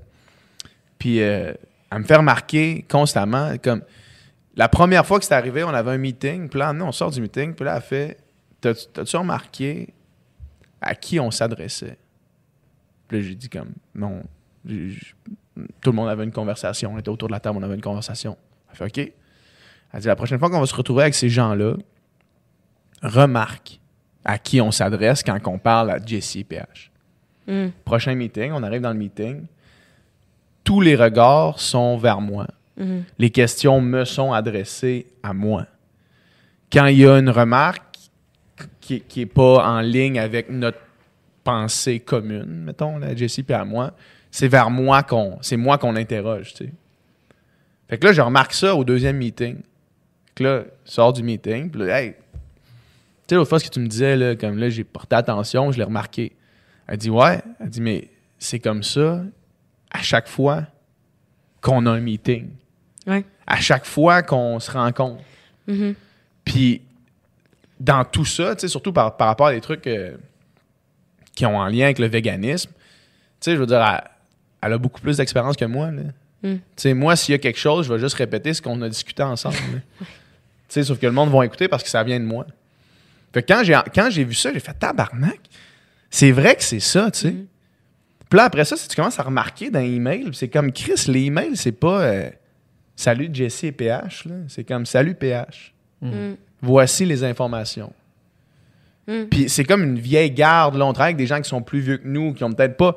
Puis c'est pas mal intentionné. Je suis persuadé que c'est pas par manque de respect ou par désir de d'attribuer plus d'attention à Non, c'est moi, mettons. là. habitude. C'est par habitude. Puis C'est par... qu'il assume que c'est Ouais. que c'est toi qui lead puis que c'est toi qui prends les décisions business puis marketing puis tout ça parce que parce que comment ça pourrait être une femme qui est à la tête de ça tu sais Ouais. s'ils sont un duo Puis c'est peut-être même pas. C'est peut-être même pas la réflexion qui se passe. non non je pense pas non c'est un que Ça automatisme existe. Ouais. Comme cette Ouais, ouais. pensée-là qui est là. Mais, mais honnêtement, puis je pensais pas que c'était aussi évident, tu sais. Moi, je me disais, ah là, à un nez, comme, je comprends, là, mais on, on vit dans une société qui s'en vient vers l'égalitaire, là, Mhm. tu sais, c'est correct. Puis là, mais tu fais, tabarnak, il y a quelque chose de plus systémique dans, dans tout ça, là, tu sais. Mais Vas-y. Vas-y. C'est certain que cette problématique-là existe, puis que cette dynamique-là où on, on accorde plus de crédibilité à le discours masculin que féminin, il existe, j'en suis convaincu. Mais dans ce cas précis-là, euh, c'est sûrement présent aussi, mais il y a sûrement d'autres facteurs qui rentrent en ligne de compte. Premièrement, le fait que tu es un leader naturel. Ouais, mais c'est- Dans n'importe quelle situation où tu te retrouves, euh, tu vas prendre le lead. Probablement Ouais. que peut-être dans les meetings, tu prenais plus de place. Tu ouais, parlais plus. Possiblement. Tu interagissais plus. Probablement que les emails s'adressent à toi parce que c'est plus souvent toi qui réponds. C'est plus souvent toi qui interagis avec eux autres. Fait qu'il y a ça aussi probablement qui... qui, qui, qui- Puis tu sais, moi, mettons, les moments que ça m'est arrivé, quand j'étais avec mon ex, Liana, des meetings qu'on a eu ensemble full, tu sais. Ouais, Mais c'était souvent plus elle qui était en, en mode lead. ouais, On s'adresse on s'adressait souvent à elle quand même, tu sais. ouais, ouais. Puis quand on s'adressait à moi, puis tu sais, puis c'était correct qu'elle soit parce que, tu sais, c'était dans des- une, dynamique que, mettons, elle est l'artiste, puis moi, je suis le, réalisateur ou le, sais, le, le- le gars qui, qui la supporte. Fait que c'est normal. Puis les moments où on s'adressait à moi, puis on n'aurait pas dû, puis je le savais, tu sais, puis que, je, la, tu sais, mettons, on, aurait, on devrait s'adresser à Liana, tu sais, pas à moi, Ouais. je répondais pas. Je parlais pas, ou ben je regardais Liana. Mettons, s'adresse à moi, puis moi je regarde Liana. Dans le sens que la question devrait être à toi, fait que vas-y, toi réponds. Ouais, ouais. Fait que c'est aussi d'apprendre à laisser la place. Ben oui, mais e- exactement. Puis ça, mais ça c'est parce que moi, je, moi, je me disais, tu sais, naïvement, on me pose une question, je réponds, tu sais. Mhm. Puis une fois que j'ai eu ça, maintenant, c'est ça que je fais, là. Mhm. C'est comme, OK, vous posez une question à nous autres. Clairement, Jesse est plus qualifié que moi. Fait que je vais juste Ricochet attendre que tu répondes. Ouais. Genre bouclier. Puis... Ouais, ben, c'est c'est ça, être un allié. mon ouais, c'est ça. Ouais. C'est ça l'affaire. C'est passer le micro, puis, euh, puis, puis prendre de, de toi ton privilège, puis le, le- ce que les gens ils t'accordent naturellement, Ouais. puis de... Passer, Passer à à- POC. là. Ben ouais, vraiment. Ouais. Ouais. Mais, euh, mais en tout cas, c'est, vraiment intéressant de réfléchir à ces trucs-là. De comme réaliser que, fuck, on est né dans une société qui est vraiment, qui a des défauts, tu sais. Puis qu'il faut les comprendre, puis qu'il faut Mm. essayer de les ajuster. Sans aller overboard d'un côté, mais ce risque-là est très faible. Mais non, mais ça arrivera pas. Le, le risque qu'on aille overboard d'un côté, c'est correct. Ça se peut pas, là. Mais j'avais Certaines j'avais personnes lu- peuvent aller overboard, mais la- que la société aille Ouais, ouais. overboard. Non, ben non, Non. c'est ça. Ouais. Mais c'est drôle, j'avais lu quelque chose à un moment donné qui disait comme. C'était une blague, mais qui disait comme. Ah, les hommes sont chanceux qu'on veut juste l'égalité puis qu'on veut pas la revanche. Ouais, ouais. Ben, oui, mais hein. tu sais, qu'on veut pas se venger de comme toutes les atrocités qui ont été faites aux femmes. Ouais. Genre, ouais, c'est vrai. Tu sais, comme que les femmes prennent plus de place, ça, ça va pas enlever rien aux hommes. Tu sais, je, je me souviens quand on parlait beaucoup de parité tu sais, en politique, puis tout ça, tu sais, les gens disaient comme Ouais, mais là, ça veut dire qu'il y a des hommes qui vont se faire tasser, qui vont perdre des jobs. Ben, c'est parce que s'ils perdent leur job, c'est parce qu'ils méritent pas d'être là en- comme d'abord. Si on veut comme un, un système qui est paritaire, je veux dire, il y a personne qui va donner des jobs juste pour le fun puis qui va comme de- surtout mettons en politique là, tu sais des jobs qui sont importantes comme être genre on va se faire on va faire faire ça par des incompétentes. Ouais. Comme il y a personne qui veut ça. Ouais, c'est ça. Euh, puis euh, je veux dire demande-moi une liste d'incompétents puis je vais t'en sortir ça, avec des incompétents même. en là. poste, il y en a déjà. Là, Ben c'est ça. On est correct au niveau des fait qu'on incompétents. peut juste prendre une coupe d'incompétents, mettre une coupe d'incompétentes à la place. Ça va ça. Ça va être bien correct. Ouais. Euh, je vais aller, je veux, qu'on- je veux qu'on continue ce sujet-là, mais je vais aller me chercher une autre bière avant. Vas-y. Tu veux-tu quelque chose d'autre à boire? Euh, ben, je pense que je vais rester avec mon nom. Ouais, en fait. reste avec Je ton vais- veux-tu, euh? Euh, moi, je, ouais, je vais en prendre un autre, s'il te plaît. Yes. Fait que là, mettons qu'on parle de cinéma un peu. Là, tu disais Ouais, que. vas-y. euh, Là, tu viens de finir euh, le tournage avec l'heure bleue. là. L'heure bleue, ouais, Ouais. c'est ça. On, on a fini notre bloc. Il va nous rester euh, une petite saison, une, comme, comme une mini-saison un peu de 10 épisodes pour euh, boucler la boucle. Ouais. Euh, puis après, ben, ça va être, euh, ça va être fini. Ça va être fini? Puis là, y a-tu d'autres projets euh, Tu peux t'en parler, tu peux pas en parler? Non, ben, Pas vraiment? Non, pas tant que c'est annoncé. Ah C'est ça qui est difficile. hein. Ouais. Ben, ben oui. Ben, mais tu sais, je dirais que ben, c'est la vie de pigiste. Hein, fait que c'est des hauts et des bas. Je suis pas dans les années les plus occupées de ma carrière. Mais, mais ça va bien. Je suis pas Ouais. non plus, euh, je suis pas non plus sur le chômage. OK. Puis mettons qu'on on, on fait un raccord, parce que le PH s'est dit, on va continuer dans ce sujet-là. Féminisme et cinéma, est-ce que, mettons, Oh. est-ce que sur des plateaux ou dans, des, dans ton milieu de travail, tu remarques des injustices ou est-ce que c'est un milieu qui est assez euh, avancé sur ce plan-là? Ben, c'est un milieu. Très solide. Ouais, c'est un milieu très masculin. OK. Euh, Puis c'est vraiment intéressant. J'avais lu une étude qui a été faite en France sur les postes euh, qu'occupent les femmes dans le milieu, ben, sur des plateaux de tournage. Ouais. Puis c'est beaucoup de postes euh, euh, d'assistance ou de support émotif. Par exemple, ça donnait l'exemple des scripts qui Ouais. sont presque entièrement féminins. Ouais. Moi, personnellement, j'ai jamais rencontré de script qui n'était pas de femme. Fait que c'est comme un métier qui est traditionnellement féminin. Je sais pas pourquoi à la base, mais ce que, ce que l'étude euh, disait, c'était que, en fait, la script est assise à côté du réalisateur. En général, c'est un réalisateur. Euh, et va vraiment être son support pour tout, être comme sa main droite. Donc, c'est la personne qui est organisée, la personne euh, qui sait où est-ce qu'on s'en va et la personne aussi qui recueille toutes les confidences du réalisateur. Euh, donc, qui sert un peu de support moral, de support émotif à son réalisateur. Puis on a souvent euh, les, les souvent le premier assistant va être un homme, mais deuxième assistante ça va être une fille parce que c'est elle qui fait la logistique, mais Ouais. pas qui va pas gérer le plateau, mais qui fait la logistique. Bon, euh, c'est sûr que ça s'équilibre de plus en plus.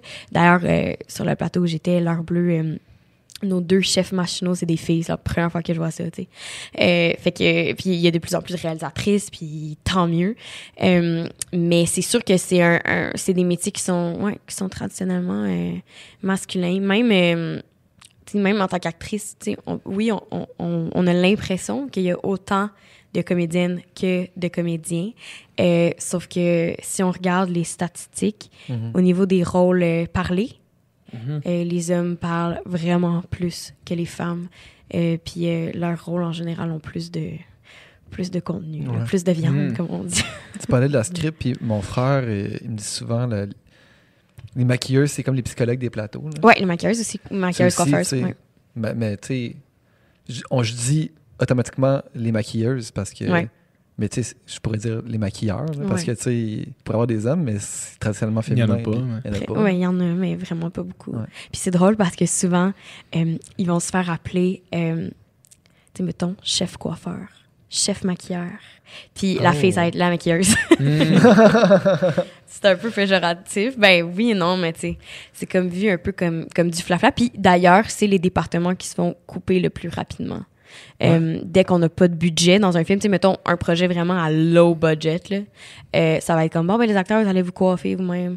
Parce que c'est comme superficiel, euh, Ouais. tout ce qui est esthétisme Ouais. tu sais, coiffure, maquillage, alors que, je veux dire, on en a vu, là, des films puis des séries que ça apporte un... un- ça raconte une histoire, puis ça, ça apporte une autre couleur au personnage. Puis je veux dire, en tout cas, c'est essentiel. là. Je veux dire, les maquilleuses, ils font pas juste comme nous, nous mettre du mascara, ils travaillent la lumière dans notre visage, Ouais. qu'ils vont adapter selon l'angle de la caméra, puis selon le, le lieu de tournage. C'est une science, là. Tu sais, c'est fascinant. Fait que pourquoi ces métiers-là sont considérés comme pas importants? Ouais. Souvent, quand on- n'a pas de temps sur un plateau, c'est comme on fait pas de retouche. Mais jamais ça va être comme on, on fait pas d'ajustement lumière. Mhm. C'est C'est vrai. Puis tu sais, c'est surtout que ces gens-là, mais tu sais, en plus de leur travail qu'ils font très bien, c'est un contact humain là, que vous avez là, tu sais, avec quelqu'un qui est comme. OK, quand ta journée sur ton plateau, ben au moins la personne qui te maquille, tu peux y en parler, puis après ça, tu vas revenir faire ta scène peut-être un petit peu dans un meilleur état d'esprit. Ben oui, clairement, c'est avec eux que tu commences ta journée Ouais. à la base, puis je veux pas. Ben tu sais, t'es assis 45 minutes sur la chaise de maquillage, fait que après, euh, ben ça donne le ton. En fait, Ouais. je trouve que ça donne le ton à, à mes journées. Euh, quand quand tu, tu, tu utilises tes, tes réseaux sociaux pour parler de toutes ces choses-là, c'est quoi les réactions que tu reçois du monde qui te suit? Parce que les gens qui t'ont connu, qui te connaissent, mettons, pour, pour ta carrière d'ac- d'actrice, te suivent, mais tu es quand même assez vocal sur les, sur les réseaux sociaux pour plein de causes. Mhm. Euh, c'est quoi la réception de, de ton public? Quand tu traites de tout c'est parce que parce que Il y a pas beaucoup d'influenceurs qui influencent comme toi. Là. Ben, en général, j'ai des réponses quand même assez positives. Euh, parce que je pense qu'il y a un filtre qui se fait automatique, là, Ouais. que les gens qui me trouvent gossante puis qui veulent pas fait un entendre parler espèce de, de- ça, ben, que de eux- recyclage eux, de- autres eux-mêmes, ouais. ils se désabonnent euh, ou ben euh, ouais, ils vont s'abonner à d'autres gens. Fait que c'est correct parce que j'ai pas non plus un désir d'interagir avec Ouais. ces gens-là. Ben, c'est correct, c'est comme un filtre naturel qui se fait. Euh, en fait, ben, ce que j'ai trouvé difficile pendant un moment, là, ça, ça se place un peu, mais c'est que j'avais beaucoup d'abonnés qui étaient très jeunes. J'en ai encore, mais étant donné que j'ai fait euh, des émissions jeunesse, des films adressés aux jeunes euh, qui, qui me suivaient pour ça, pour mon travail en tant que comédienne, fait que je trouvais ça difficile d'interagir avec euh, mes abonnés parce que ils ont comme 9 ans. non, mais je veux Ouais, dire, c'est génial pour plein d'affaires. Tes positions féministes leur passent un petit peu en haut de la tête pour l'instant. Ben, j'ai pas la, j'avais pas la réception euh, que je souhaitais, Ouais. Euh, mais ça se place tranquillement. Puis je pense que dorénavant, il y a des gens qui me suivent pour ça, Ouais. en se disant bon ben peut-être qu'on va avoir un, un point de vue un peu différent euh, avec Alice, puis qui va pas nous parler des mêmes choses. Euh, puis moi, c'est pour ça euh, que, que, que j'ai parti ma chaîne YouTube, puis c'est pour ça que que euh, je veux dire il y a bien des fois tu sais comme je pose vraiment pas beaucoup sur les réseaux sociaux Mhm. genre Instagram YouTube comme je suis vraiment pas tant active je pourrais l'être plus là tu sais comme il y a bien des fois dans ma journée où je pourrais sortir mon sel puis faire des stories puis être vraiment une bonne influenceuse Ouais, ouais. puis je le fais pas parce que euh, ben, pour plein de raisons mais surtout parce que euh, je sais qu'à un moment donné tu vois tellement d'affaires que c'est comme si tu le vois plus puis t'écoutes plus puis Ouais. on dirait que j'ai le goût de parler quand je trouve ça important. Puis pour pas que les gens y se tannent aussi, Ouais. parce que je, je pourrais, là, je veux dire, péter ma coche sur euh, des enjeux euh, qui me mettent hors de moi euh, tous les jours, comme je le fais tous les jours dans ma vraie vie. je pourrais faire ça sur les réseaux sociaux. Euh, J'essaie de, de doser, ouais. Ouais, mais, mais quand c'est bien fait, par exemple, puis quand c'est fait pas trop sur un ton moralisateur, mais un ton informatif, Hmm.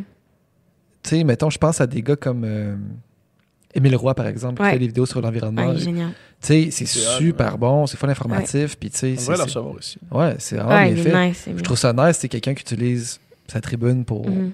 faire quelque chose comme ça. Mais tu sais, juste toi, mettons, je t'ai ton dernier vidéo, tu sais que c'est mes, mettons, mes 10 coups de cœur, blablabla. Ben, je trouve ça le fun pareil, que tu sais, c'est le format habituel qu'on connaît de genre euh, la fille Ouais. qui se plante devant sa caméra dans sa chambre, puis nanana. Mais tu parles de musique, tu parles de théâtre, tu parles de tous les trucs Ouais. que, que t'aimes, tu sais, de, de, de, de cinéma. Puis c'est comme tu sors de là, puis t'as le goût d'aller, d'être curieux, t'as le goût d'apprendre de nouvelles affaires, t'as le goût d'aller checker ça, t'as le goût d'aller au théâtre. Tu sais, c'est- cool. Moi, ça- moi, je trouve ça plus intéressant que dire que mes 10 coups de cœur, c'est tel bikini de chez telle place. Puis même, tu sais, je veux pas juger, mais tu sais.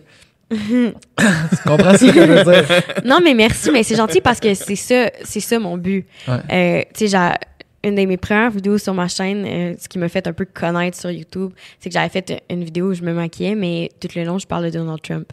Puis je parle de politique américaine. C'est que c'est bon. C'est un, c'est un leurre, là. T'es amené là, puis finalement, Ouais, Ça, c'est comme, c'est comme le summum du clickbait. Là. un peu, ouais. Genre, je vais vous amener ici, mais je vais vous parler de quelque chose que vous savez, vous savez pas. Non, ouais, mais je l'ai pas caché. Là. Mon titre, c'est Je me maquille puis je jase de politique. Ah, ok. Sais, c'est Ouais. pas, c'est pas un secret, mais tant Mais est-ce mieux. que tu expliques aussi ta routine beauté? Comme? Est-ce que tu expliques qu'est-ce que tu fais dans ta face ou non? Ben, j'en parle un peu parce que, euh, en fait, c'est c'est drôle parce que à ce moment-là, j'avais même pas tant pensé à ma stratégie puis à mon concept. Tu sais, tous les gens étaient comme, My God, t'as tellement eu une bonne idée. Je suis comme, ben non, pas vraiment en fait, parce que je me maquillais pour ma fête, puis j'étais comme, ah, je vais faire un look sur ma chaîne YouTube. Mais c'était genre le jour après euh, que Donald Trump a été élu, puis genre, je pouvais pas penser pas à autre chose. Fait que j'étais juste comme, OK, ben, je vais faire les deux en même temps. Tu sais, je vais en parler, voilà, à la place de faire deux vidéos. Puis euh, ça a marché. Euh, fait que, T'as-tu ouais. repris le concept, genre, essayer des bikinis en parlant de canisme ou genre? Ça serait ça serait fort, là. Tu sais pas, je pense qu'il y a de quoi là. là. Faudrait que je le fasse. Ouais. Tout, tout le genre try on hold, bikini, Oaka, avec- en parlant de véganisme. C'était c'est juste bon, j'ai des facts. Eh Peut-être pas les bikinis, mais peut-être autre chose. Ben oui. Ouais. De quoi avec ça, là. tu tu t'étais impliqué dans la, dans la campagne euh, provinciale Ouais. Euh, là, deux ans. C'est là deux ans? Là, un an? Ouais, un an, ouais. T'avais comme, t'avais suivi Québec solidaire? Ouais, ouais. Ah, ben, c'est parce que c'est genre la plus belle expérience de ma Ah vie. ouais, Ah ben, ouais. Fait qu'à chaque fois que j'en parle, je suis comme, ah, j'ai genre des petits papillons. Euh, ouais, ben, c'était génial. Ben, moi, je me suis intéressée à la politique, là, depuis mon plus jeune âge, là. J'avais, Ok. j'avais 8 ans, puis Là, euh, t'as, là, t'as quel âge? T'as 20 ans? j'ai 21, ouais. 21. ouais. Ben, j'avais 8 ans, puis euh, je couvrais euh, les élections américaines euh, dans, dans ma classe à l'école. Ok, ok. Ouais, Hey man, t'imagines-tu être impliqué de même à 20 ans? Pour vrai, là, leur génération, là, C'est on, débile. on est en retard, nous autres. Ça, fait, des- ça fait plusieurs fois qu'on se passe le commentaire. Là, Mm. tu sais, euh, on, a reçu en- on a reçu entre autres. euh, ben, euh, surtout les acteurs. Mais Antoine Olivier Pilon, on Antoine a Olivier capoté. Pilon, on a capoté. Ouais. Euh, euh, Sophie Nélis, on a capoté. Ouais. On capote en ce moment. Ah oui. Mais Continue. on- non, mais on a grandi vite aussi. Les acteurs, on est quand même une. Ouais, c'est ça, On est des bébites particulières. êtes là. entouré d'adultes On souvent. est entouré d'adultes depuis qu'on est jeune, puis on se fait demander d'agir en adulte, puis d'avoir Ouais. des responsabilités d'adulte. Fait qu'à un moment donné, ton discours, il suit aussi. Là. T'as Ouais. pas le choix de comme. Ouais, puis, puis vous êtes appelé à, à donner le meilleur de vous-même tout le temps, puis à vous dépasser. Puis je pense que ça aussi, ça, ça joue dans le truc, tu sais. Ouais. De, de d'être des meilleures versions de vous-même. Ah, ben c'est gentil. Mais non, mais pour ma part, j'ai quand même grandi dans une, une famille militante en général. Mes deux parents sont artistes. Euh, puis, euh, puis ils ont toujours été. Tu sais, ma mère, elle se faisait traiter de grano, là, parce que. Le granola. Non, de grano. Ah, De c'est vrai, ça a sonné de même, j'ai dit grano, là. Mais de granola. Quelle C'est l'autre- insulte. c'est l'autre niveau, là. T'es pas grano, t'es, t'es un T'es granola. grano, là. là. T'es un grano, là. Je vais te mettre dans du yogourt, je vais te manger. là. Ah, c'est drôle. Mais ouais, c'est ça. Fait que, tu sais, j'ai toujours comme ça a été vraiment encouragé chez moi de parler de politique. Tu sais, c'était pas comme on pas parle tabou, de politique à table. Au contraire, Ah, ok. genre j'étais encouragée Ça, à être curieuse, weird, à hein? poser mes questions. Moi, mes parents ils me disaient on parle jamais de qui on vote. Ouais. Genre, ouais, on parle jamais de qui Mais on je vote. comprends Au pas contraire, ça. pour qui mon père vote. au contraire, on parle de qui on vote. Mais c'est très québécois. Tu sais, il y a comme un adage de genre euh, ah à table on parle pas de politique, de religion puis d'argent. Puis je suis comme Ouais. ben tu veux qu'on en parle où? Non, mais c'est vrai. Tu sais, tu, peux pas en parler en famille, tu peux pas en parler au bureau. Euh, tu- t'en- parles quand? On n'est pas à chicane au Québec. Ouais, non, Ouais, clairement vrai, pas. mais en- mais mais en. pourquoi pas? non, mais Ouais. Ça a été ça long, peut man. être une chicane. Mais Ça peut juste être des Ça discussions. peut être des bonnes discussions, puis à, à un moment donné, à, à la fin de la journée, on peut être d'accord d'être, en désaccord. tu sais. Ah, Ben, totalement. Sauf que peut-être qu'on va avoir appris les, on va avoir appris les deux. tu sais. Moi, moi, je pensais, moi, je pensais que, que mon père était, tu sais, fédéraliste. là. Ouais. Jusqu'à temps qu'à un moment donné, on a une conversation où est-ce que j'étais rendu un adulte. Ouais. Puis que je parlais de comment moi, s'il y avait un référendum, je voterais pour la séparation du Mhm. Québec. Puis il me dit, il, il me dit, la première fois que j'apprends ça, j'ai comme 23 ans. Il me dit qu'il avait sa carte du PQ puis qu'il vote- il a voté oui aux deux. Ah ouais, Ça, tu Il te dit, hey, je pensais que t'étais fédéraliste. Non, mais moi, comme moi, c'était juste comme on dirait que je pensais ça pour aucune raison. Là, tu. Mais parce que t'avais jamais eu ces discussions-là. avec- ouais, exact. Ouais, c'est dommage pour eux. Ouais. Fait que, excuse-moi. Mais ouais, non, ben c'est ça. Moi, j'ai été, j'ai été vraiment chanceuse euh, d'être élevée dans une famille comme ça. Puis, euh, fait que, fait que c'est ça, je me suis toujours in- intéressée euh, à la politique. Puis je pense que comme ben des gens, mon déclic s'est vraiment fait en 2012 Ouais. avec la grève. Euh, tu sais, mon père était enseignant à l'université, ma soeur Ah était au ouais. cégep. Fait que ma famille était comme all in. Toi, Euh, t'étais. j'étais au secondaire. secondaire. J'étais en secondaire 3, euh, mais j'étais dans une école vraiment impliquée. Là, genre, j'étais allée dans Qui une... amenait des autobus jusqu'au manif. Là. On est allé, ouais, on a fait Ah deux ouais? journées de grève, Ah ouais. euh, de piquetage, puis tout ça. Puis pour une école secondaire, c'est quand C'est même intense, pareil. deux intense. journées, là, ouais. Mais c'est ça. tu sais, Puis tout le monde était on board à l'école. Ouais, on a fait un vote, tu sais, juste par principe, genre, vote de grève, ça passait à 98% Hein? C'est comme une joke, là. Tabarnak. Mais ouais, mais c'est une école du Myland, c'est un peu normal. Les 2% c'était. On sait pas c'est qui, mais on les aime pas. On les aime pas. en tout cas. Fait que euh, c'est ça. Fait que ça, ça a vraiment été comme mon éveil à, à- de militantisme. Euh, C'était l'éveil de beaucoup de gens. là. Ça a Mais de beaucoup de gens, Ça a, Ça a, ouais. vraiment- été, ça a été mon éveil ça a aussi. été le mien aussi. ben, à- ben c'est ça, à, à tellement de monde. Puis je suis chanceuse, je trouve que je suis chanceuse d'avoir vécu ça à l'âge que j'avais parce que Ouais. j'ai pas été. Tu sais, je veux dire, ma sœur, pour elle aussi, c'est comme un événement marquant dans sa vie, mais d'une autre manière, elle a été un peu traumatisée. Genre, parce qu'elle était dans les premières lignes à Il y a tous du les monde soirs. qui ont été Puis, traumatisés. euh, ben, oui, puis elle ma soeur continue d'être militante, mais ça a été une épreuve vraiment difficile pour elle. Puis comme plein de monde euh, dans sa cohorte sont comme quasiment tombé en dépression Ouais. après la grève parce qu'il était comme, on n'a plus de projet, on sait plus quoi faire. Elle a quel âge ta soeur? Elle a 26. OK. Nous autres, on a un gars qui nous a écrit que c'était comme si. euh, comme s'il avait laissé sa vie complète. là. Ouais. Qu- Quand on a reçu Gabriel Nadeau-Dubois, Ouais. on a parlé de ça, puis Gabriel, Mhm. il disait, tu sais, ça a été difficile, puis on a travaillé fort, mais on a gagné, tu sais. Ouais. Puis il y a un gars qui a écrit, il a dit non, on n'a rien gagné. Il a dit, il y a du monde, il y a, il y a du monde qui ont été brisés par ça, il y a du monde qui ont, qui ont tout donné, qui ont laissé leur santé Ouais. physique et leur santé mentale. Puis le gars, le gars parlait, tu sais, On dirait qu'il revenait de la guerre. on, du on- dirait qu'il revenait du Vietnam, là, tu sais, Ouais. il était clairement post-traumatique là, de quelque chose, là, tu sais, mais lui, ça y avait Mm-hmm. Rentré dedans, puis lui et d'autres personnes. Fait que, tu sais, moi, nous autres, moi, tu sais, moi, je l'ai vécu euh, un peu à distance, de, Ouais. de- à, moi, j'étais à Québec, À tu sais, puis, Québec, ouais. tu sais, on, on était en grève, moi, j'étais en musique à l'université dans ce temps-là, puis, tu sais, on était en Mhm. grève. Je suis allé à une manif à Québec. J'étais c'est ça, j'étais allé manifester un peu, mais tu sais, je, je mettais mon carré rouge, mais j'ai pas, je me suis pas fait tabasser par cette 2-8, là, tu sais. Non, moi non plus. Une chance. Ouais. Mais c'est ça, fait que, tu sais, je trouve que je suis chanceuse de l'avoir vécu de l'extérieur parce que ça m'a juste comme donné foi à un, à un projet Ouais. euh, d'avenir puis que c'est possible de se mobiliser puis de changer les choses. Donc, euh, à ce moment-là, pour moi, il y a QS aussi qui a été comme un peu une révélation. Ouais. Puis, tu sais, je pense pas que c'est un secret pour personne que je suis genre full QS. Ouais, ouais. Ouais. Non. Euh, Faudrait, faudrait pas Bah. le connaître du tout. Là. pas grave. Mais c'est vrai qu'après 2012, il y a eu une espèce de vide de genre, OK, c'est quoi notre projet maintenant? tu sais? On Ouais. avait un projet le fun, il y avait un mouvement. On s'était tous serrés les coudes ensemble. Puis là, ça serait le fun de On continuer. avait, on avait suivi des gens, somme toute, charismatiques. Chris, Ben, ce qui a, ce qui manqué au Québec Gabriel, gravement. Ce qui a manqué au Québec, au Québec gravement depuis, fuck, depuis aussi longtemps que je me souvienne. Ouais. Ouais. De- des échos que j'entends du monde qui était là, le dernier à avoir fait ça, c'est René Lévesque. Ouais. À avoir soulevé un charisme qui donne envie de suivre cette personne-là. Dis-moi, celui qui l'a le mieux et le plus fait, là, Ouais. c'est sans doute lui. là. Mhm. aucun doute. Là. Mais ça, ça justement, là, en 2012, c'était ça. là. Tu sais, en 2012, euh, Léo aussi, là, pas juste Gab. Là. Léo, Léo Même que fort. Léo était quasiment plus charismatique que Gab à ce moment-là. Tu sais, Gab était plus radical dans son approche. Pour l'opinion populaire. Ouais. Ouais, je pense que pour, euh, pour euh, la majorité des étudiants qui étaient en grève, ils, ils- tu sais, ils voulaient ça, là, Ouais. genre cette, tu sais, comme ce radicalisme-là, puis ouais. comme Ouais. à quel point c'était que c'était intense de vraiment de changer le statu quo, puis Mhm. puis tout ça, mais fait après tout ça, c'est ça, je me suis encore euh, plus à- intéressée à la politique, puis euh, j'ai toujours, tu sais, continué un peu à suivre euh, Gabriel de, de loin Mhm. dans ce qu'il faisait, j'ai lu ses livres, j'étais genre un peu une fan. Est-ce que tu écoutes son podcast réalisé par le Studio SF? Oui, bravo tout le monde. Yeah. Ben oui, c'est sûr, je l'écoute.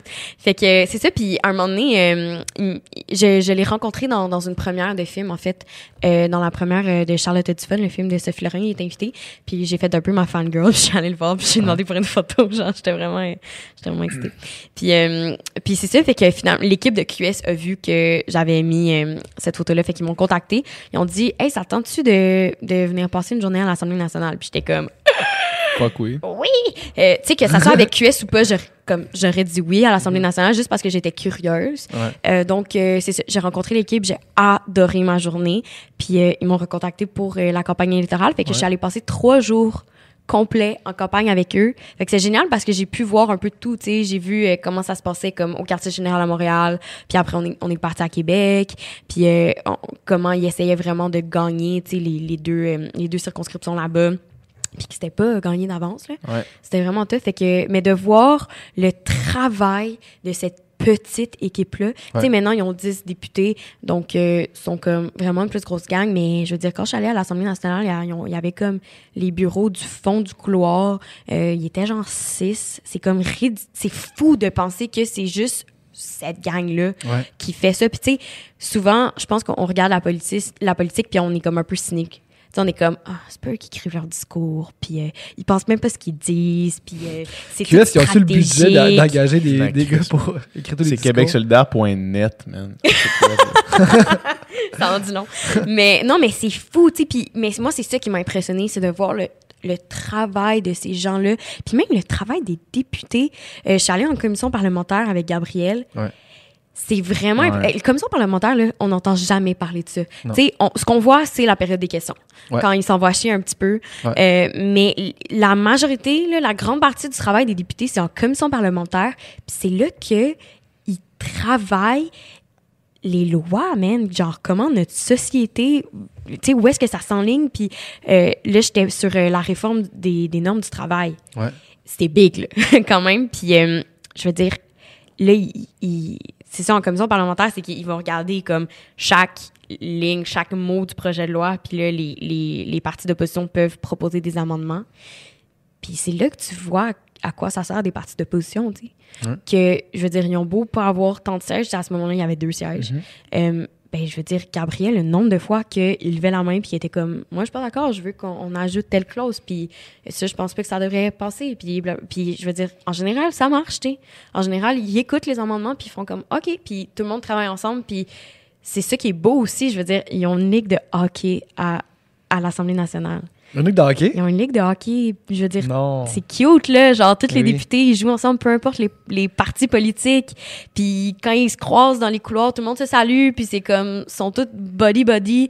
Fait que, moi, ça m'a vraiment comme... euh, ben, j'ai fait la paix un peu avec la, avec la politique Ouais. Québécoise. de- de voir ça de l'intérieur, ça t'a rendu moins cynique? Tu te dis, OK, c'est vraiment des gens de bonne foi qui travaillent pour, pour l'intérêt Totalement. Je sais pas si j'aurais eu la, la même conclusion euh, avoir passé une journée avec le Parti libéral. tu sais. Mais reste que de voir euh, les députés qui, tu sais, ils, ils dédient leur vie à ça. Là. Ils passent comme quatre jours par semaine à l'Assemblée nationale, puis les trois autres jours, ils sont dans leur comté, puis ils règlent genre Madame Chose euh, qui veut peindre euh, sa porte rouge, puis euh, non mais ça c'est comme c'est quasiment un job comme, une niaiserie, comme mais- tu sais, les caricatures, à- mettons dans Game of Thrones, là, où est-ce que comme t'as le roi, puis là, t'as tout le monde qui passe un à un pour Ouais. revendiquer leur asti de shit qu'ils s'en calissent, là, tu sais. mais c'est ça. Ouais. En tout cas, fait que j'ai tr- j'ai trouvé leur travail vraiment impressionnant. Donc, après de les suivre en campagne, ça aussi, c'était comme une autre affaire de voir euh, le projet qui, qui porte, que c'est pas juste on veut gagner tant de sièges pour que le PQ ait moins de sièges. C'est pas pas tout ça. C'est comme on veut parler au monde, puis c'est pour eux qu'on travaille. Puis, tu sais, on est allé dans une banque alimentaire. Je veux dire, voir Manon, là, servir de la bouffe aux gens, puis parler aux gens, puis à quel point elle parle le même langage qu'eux, puis elle les connaît, puis euh, elle leur demande c'était comment leur semaine. Puis en tout cas, tu sais, de voir ce côté humain-là de la politique, euh, plus jamais je vais genre douter euh, des bonnes intentions des politiciens. Ouais. Ok, non, c'est pas vrai. c'est pas vrai. Je continue à douter des bonnes intentions de certains politiciens. Je pense que la majorité sont là pour les bonnes raisons. Peu Moi importe aussi, je pense Ouais. que la majorité, c'est trop un travail difficile pour euh, faire- être là. Mais il y a Pour beaucoup le- de députés de la CAQ qui, euh, qui se plaignent que c'est trop difficile, justement. Ouais, ouais, mais ouais, je Mhm. comprends. C'est c'est difficile. Oui, tout à fait. Puis, tu sais, si tu veux du pouvoir puis de l'argent, ben, du pouvoir, tu vas en avoir là, mais si tu veux de l'argent puis de la couler douce, t'es pas à bonne place. Moi, je pense que la grande majorité sont là pour les bonnes raisons. Après ça, une fois que t'es là, fois que t'es au pouvoir, là, c'est peut-être là que ça se gâte. tu. Dans Ouais. certains cas, quand tu touches au, pouvo- au pouvoir, puis quand tu touches aux avantages puis aux, aux intérêts que tu peux avoir là, tu sais, le, le- le pouvoir corrompt, c'est ce qu'on dit, Mhm. puis je pense que je pense que je pense qu'il y a quelque chose de vrai là. C'est là que ça se gâte un Ça, petit c'est peu. certain, c'est certain. Mais, mais c'est ça. C'est des gens, je pense que peu importe le parti, tu vas voir des gens vraiment dévoués, puis qui le font, qui sont là pour les mêmes raisons, mais qui ont une idée différente de c'est quoi la bonne façon de le faire. Exactement, c'est vraiment ça. Ouais, totalement. Puis j'ai trouvé ça impressionnant, j'ai trouvé ça beau de voir que à quel point c'est ça, ils étaient comme dévoués à leur cause, peu importe c'est quoi leur cause, tu. Euh, je veux dire, je suis clairement pas d'accord avec les idées de tous les partis Ouais. qui sont à l'Assemblée nationale, mais reste que leur, leur travail est colossal, puis que quand ils se mettent ensemble, justement, dans des commissions parlementaires, il y a quand même ce désir-là que, ouais, on, on veut juste faire avancer la société québécoise, on veut juste que, que les choses aillent mieux, tu sais. Il y a certaines lois qui sont adoptées à l'unanimité. là. Tu sais, Il y a des Ouais, lois que- tu sais, que comme tout le monde est d'accord, OK, non, ça, c'est une bonne chose à Mhm. faire pour le Québec. hein, go, on vote pour ça. tu sais. Mhm. Et pour revenir à Manon, tu sais, elle est venue ici, euh, Léa Clermont-Dion euh, a fait Mhm. un podcast, puis elle en a tourné déjà plusieurs qui sont, qui sont Avec pas Manon. sortis. Hein? Avec Ouais, Manon. Peut-être que Ma- Manon, puis ils boivent du vin pendant. Manon est venue ici, tu sais. À une heure de l'après-midi, Léa a fait Hey, tu veux un verre de vin? Ben ouais, amène, ça. Puis, d'une d'une humanité, là, Mhm. tu sais, tu peux pas faker ça. là. Non. Humanité. Quasiment déconcertant. là. Je l'ai écouté Genre- en plus, je écouté en comme. Tu l'as écouté? Il était sur l'ordi, j'avais rien à faire. Elle arrive ici, premièrement, elle te dit bonjour, elle te regarde direct dans les yeux, puis elle te serre dans ses bras. Tu, tu as le goût de l'appeler maman, là, direct. Là. Tu Ben as le goût, genre, tu sens tellement son affection, là, Mhm. genre, pour, pour, pour les gens, pour les autres, là, tu Ouais. le sens tout de suite que c'est honnête. Puis, tu sais, elle a raconté sa vie, elle a pleuré sur le podcast avec Léa. Tu sais, c'est comme d'une humanité, là. Puis, tu sais, de réussir à rester aussi, aussi grandé que ça, puis aussi proche de, du vrai, comme ça, malgré, justement, euh, des fois, euh, justement, il il y aurait probablement matière à devenir cynique là, Mhm. dans son travail parce que tu sais ça fait longtemps qu'elle fait ça Ouais. Euh, des fois peut-être qu'elle sent que les choses changent pas à la vitesse qu'elle voudrait ou elle sent pas qu'elle a le pouvoir qu'elle qu'elle- qu'elle- que tu sais que reste que sont dans l'opposition puis tu sais ils peuvent pas il y a des plein de choses qui se décident qui, qui sont en désaccord là, mais Mm. elle continue puis elle est là pour le monde puis pour vrai que tu sois pro ou que, que QS ça te rejoigne pas pantoute cette femme là a une aura là qui qui est dans sa présence puis est, est magnifique tu sais. Ouais, ouais, vraiment. Ils m'ont tellement fait sentir comme si j'étais chez nous, là. J'ai envie de pleurer. c'est beau. Vivement non, mais vraiment, tu sais, tu sais, comme je suis rentrée dans leur équipe, c'est c'est une équipe qui était surtout en campagne électorale, là, tu sais, qui était Mhm. super Ouais, ouais. soudée. Puis moi, j'arrivais là pour créer du contenu sur Ouais. Instagram. On s'entend que... Pour influencer. Non, mais on s'entend que c'est quand même inhabituel pour Manon, j'imagine. Ouais. Euh, mais même à ça, ils m'ont tellement fait sentir comme, comme si je faisais partie de la gang. Puis euh, ils, ils m'invitaient partout. J'étais dans leur réunion d'équipe. Puis euh, même s'ils savaient que j'allais pas faire des stories dans leur euh, brainstorm d'équipe, Mhm. mais même à ça, c'était comme non, Alice, on veut que tu comprennes comment ça marche. Puis euh, tu fais partie de notre famille. Puis c'était tellement beau. Euh, fait que dans le fond, tu étais invité là, mais le but, c'est que tu couvres un peu le travail Ouais. La campagne. à travers Ouais. tes réseaux sociaux. Ben, eux, ce que j'ai trouvé génial de leur part, c'est qu'ils m'ont jamais demandé d'endosser QS. Ouais. Tu sais, ils ont jamais dit tu viens là pour comme convaincre les gens de voter QS. Ça, je veux dire, je pense que ça s'est fait naturellement parce Mais que je, je à la pense base, qu'ils je sont suis assez vendue. confiants, sont, sont assez confiants de leurs plans puis de leurs idées qu'ils Mm. n'ont pas besoin de demander à quelqu'un de faire. Tu sais, Gab, Gab, mettons là ici là, tu sais, son quand il tourne son podcast, là, Mhm. Il est tellement confiant de son argumentaire Mhm. qu'il n'y il a pas besoin tu sais il a pas besoin de, de demander d'être partisan là tu sais c'est comme c'est ce que tu sais il t'invite puis mettons il s'assoit devant moi là puis il va me convaincre là. de, de peu importe de peu importe le, le point qu'il a, établi Mm. qu'il a convenu il va me convaincre tu sais fait que j'ai l'impression qu'ils sont tellement confiants dans leur projet de société qu'à amener tu sais de t'inviter toi c'est comme ben, écoute prends aucun parti montre comment ça se passe Mhm. puis la preuve va aller d'elle-même. Mais tu t'es pas senti euh, utilisé ou quoi que ce soit dans cette histoire? Non, ben, ils voulaient juste comme que le plus de jeunes possible aient voté. Ouais, c'est ça l'affaire. Puis je l'aurais fait de toute façon, comme parler du fait que c'est important, les jeunes, aller voter. Ouais. Mais là, c'était cool, tu sais, de montrer comment ça se passe en campagne électorale. Euh, fait que c'est pour ça que j'ai dit oui. Mais non, je me suis jamais sentie euh, coincée ou forcée à quoi que ce soit. Tu sais. Ils, ils m'ont dit, t'as carte blanche, là. Tu fais le contenu que tu veux, euh, tu, tu fais le nombre de stories ou de posts que tu veux. Comme, on veut juste, on t'invite. Ouais. Fait que, puis tu sais, ils, ils- ils ont invité, ils ont, ils ont fait un appel à tous, là. Ouais. Ils ont invité n'importe quel média qui voulait est couvrir. Jessie est allée. Euh, fait que ça, ça démontre aussi que ils font confiance aux créateurs, là. Ouais. Ils, ont, ils ont compris comment ça marche. Mais est-ce est-ce que toi, parce que ma blonde elle a eu ce problème-là, t'as-tu des, euh, des backlash des médias traditionnels? Euh, Parce que ma, ma blonde, elle s'est faite. Euh, était avec Alexandra Stellini à Mhm. ce moment-là, puis ils suivaient, la- ils suivaient le bus, puis ils se sont fait un peu euh, intimidés par une journaliste euh, qui travaillait. Je, je veux pas c- Ouais. citer quoi que ce soit, là, mais une journaliste qui travaillait pour un journal, soit le Journal de Montréal ou la presse. Puis euh, de comme, qu'est-ce que vous faites là? hmm. Ben, on vient suivre. Avez-vous votre passe? Ben, on n'est pas des médias. Ben, qu'est-ce que vous faites? Puis là, c'est comme, ben, sais comme pas. Ils se sentaient comme attaqués de, de voir leur espace euh, pris par quelqu'un d'autre. T'as-tu eu ça? T'as-tu senti ça? Ben, c'est sûr que je me, j'essayais de, de me faire discrète, là. Ouais. Puis euh, euh, je prenais, j'essayais de prendre les moments où il y avait justement pas tous les autres médias. Ouais. Comme j'étais privilégiée, j'étais dans leur autobus, fait comme sur Mhm. la route. Tu sais, il y a, y a l'autobus principal puis l'autobus des médias. Puis moi, j'étais vraiment avec eux. Fait que là, je pouvais poser mes questions euh, à Manon. Elle n'était pas gossée par euh, les autres médias. Mais en même temps, tu sais, c'est spécial parce que les médias qui sont là puis qui suivent les politiciens en, en campagne électorale, ils sont vraiment là euh, un peu par obligation. Parce que les, médi- les médias vont envoyer un journaliste Mhm. par parti. Fait qu'ils ont comme pas le choix d'être là puis de toujours poser des questions chaque fois qu'il y a comme une période de questions. Fait qu'à un moment donné, après euh, 30 jours de campagne, s'il n'y a pas eu un scandale cette journée-là, genre, ils l'ont posé la question euh, comment allez-vous gagner Tachereau, là, tu sais? Ouais. Mhm.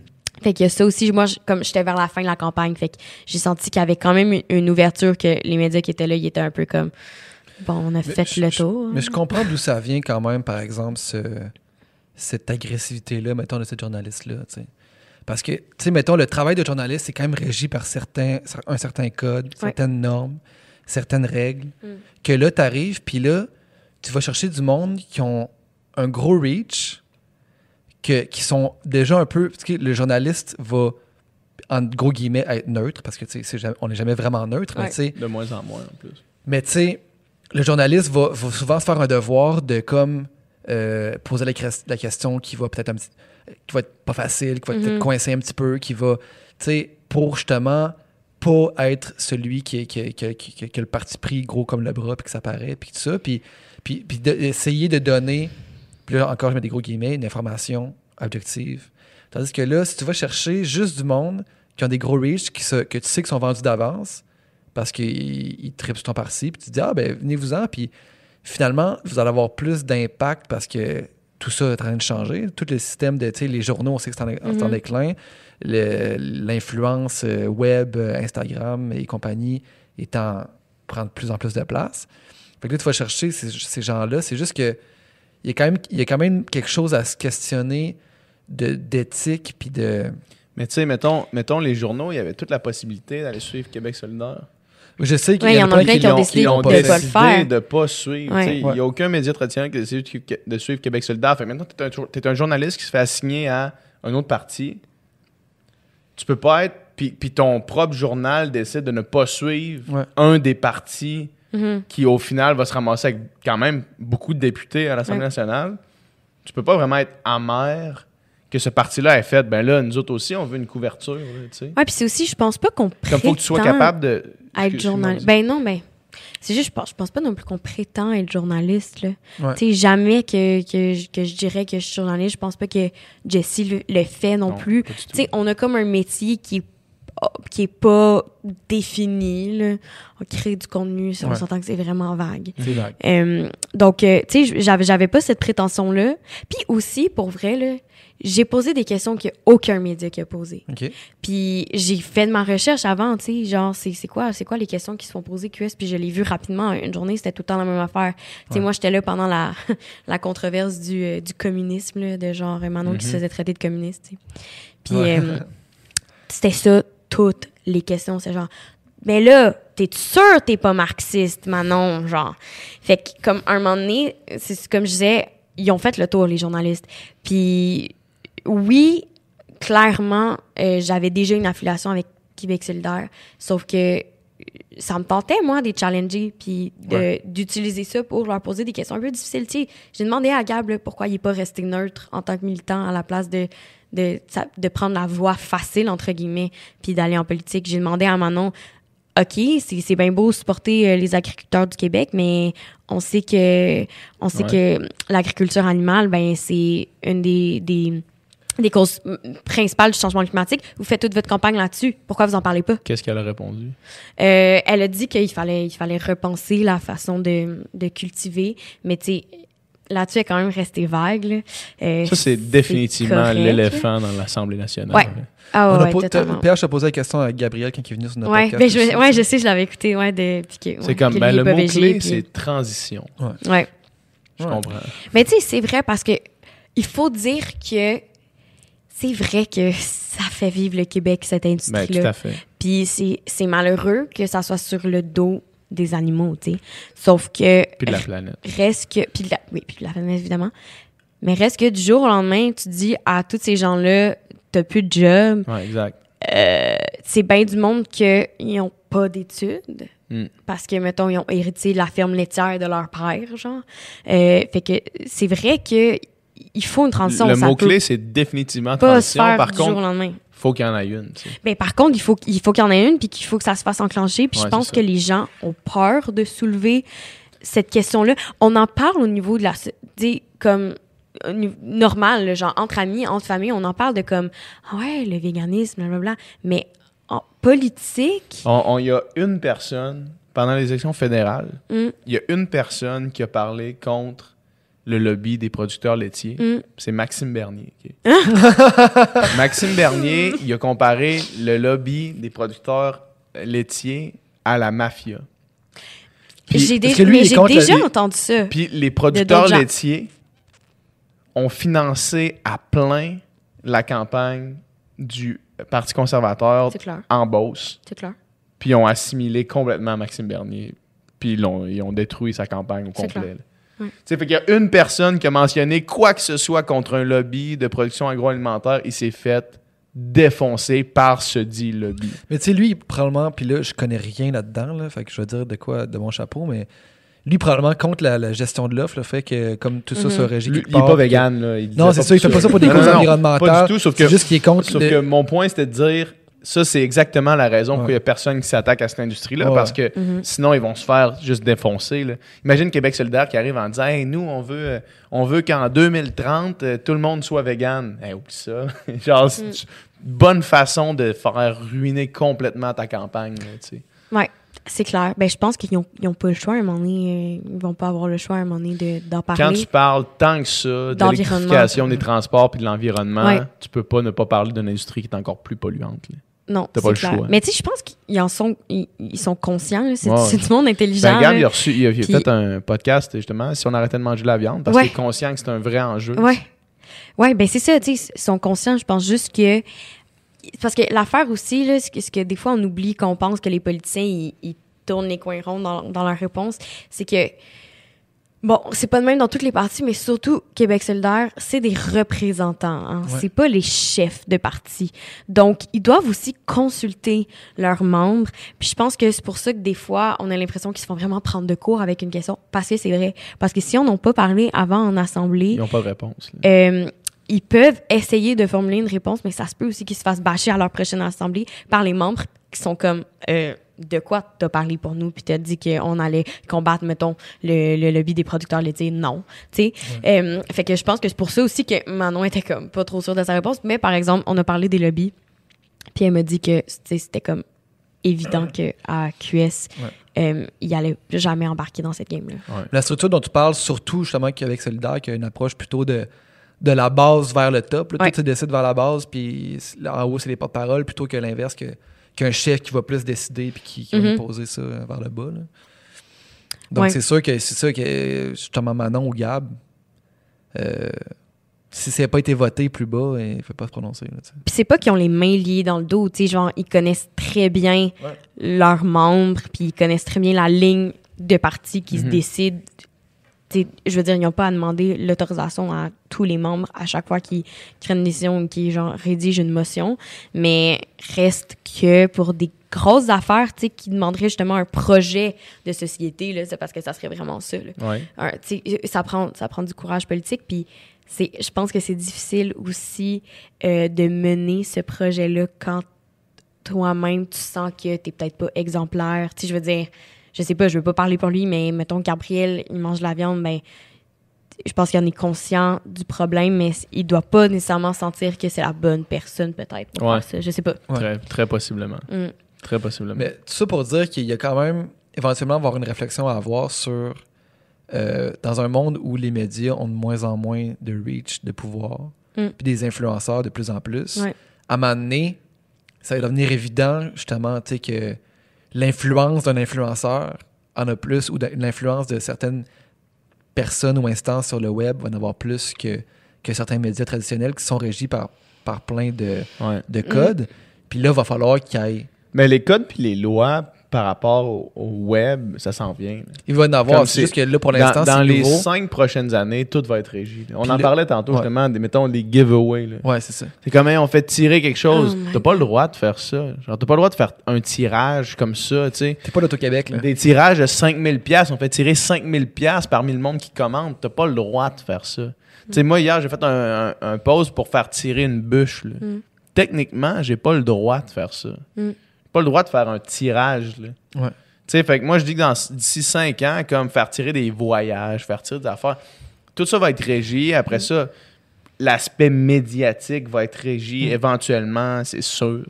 C'est sûr que c'est sûr que oui, sinon Ouais. c'est trop de pouvoir à du monde qui qui ont pas de loi. là, Ouais. Puis tu sais, là, il y a plein de bouleversements, justement, dans, avec ces nouveaux médias-là qui bouleversent, justement, le politique. Puis c'est exactement ce qui est en train de se passer avec Catherine Dorion. Ouais, ben Pourquoi tout le monde capote avec sa photo d'Halloween?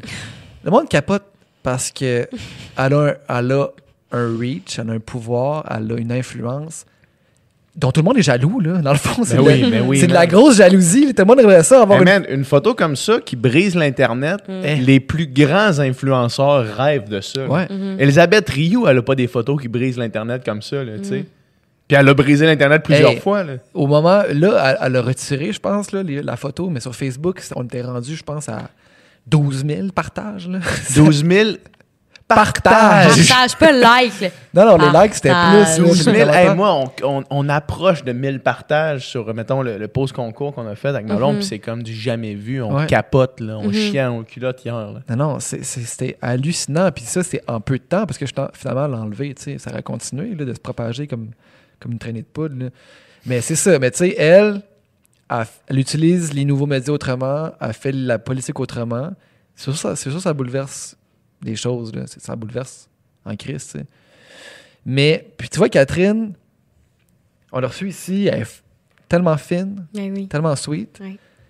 Mais, puis tu sais, moi, j'ai des phases, Catherine Dorion. Des fois, je suis comme, yeah, yeah, ouais, ouais, ouais, elle l'a, elle a compris, elle fait la bonne chose. Puis des fois, je suis comme, c'est vraiment comme ça qu'on devrait faire de la politique? Il me semble que ça me sonne dangereux. Parce que, tu sais, le populisme, parce qu'elle s'en cache pas d'être populiste, mettons. Mm. tu sais, je pense que c'est clairement ça qu'elle fait.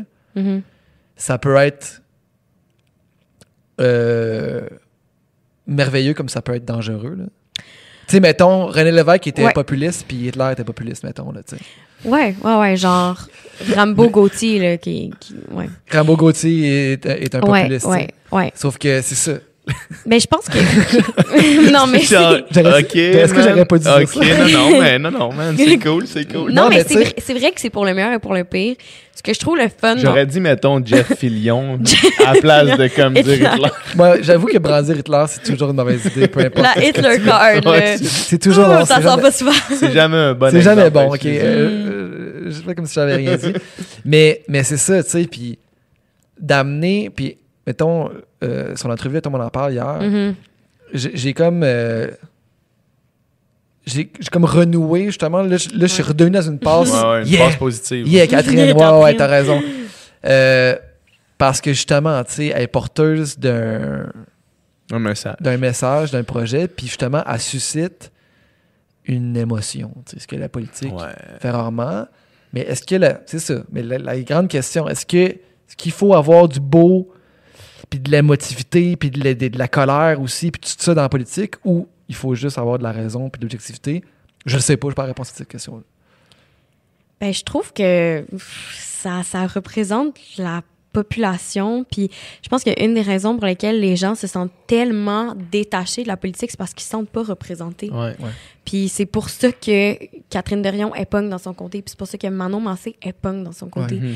Dans son comté. Parce que il représente les gens qui servent. tu sais. Euh, puis je, je trouve que moi, je trouve que ça a sa place.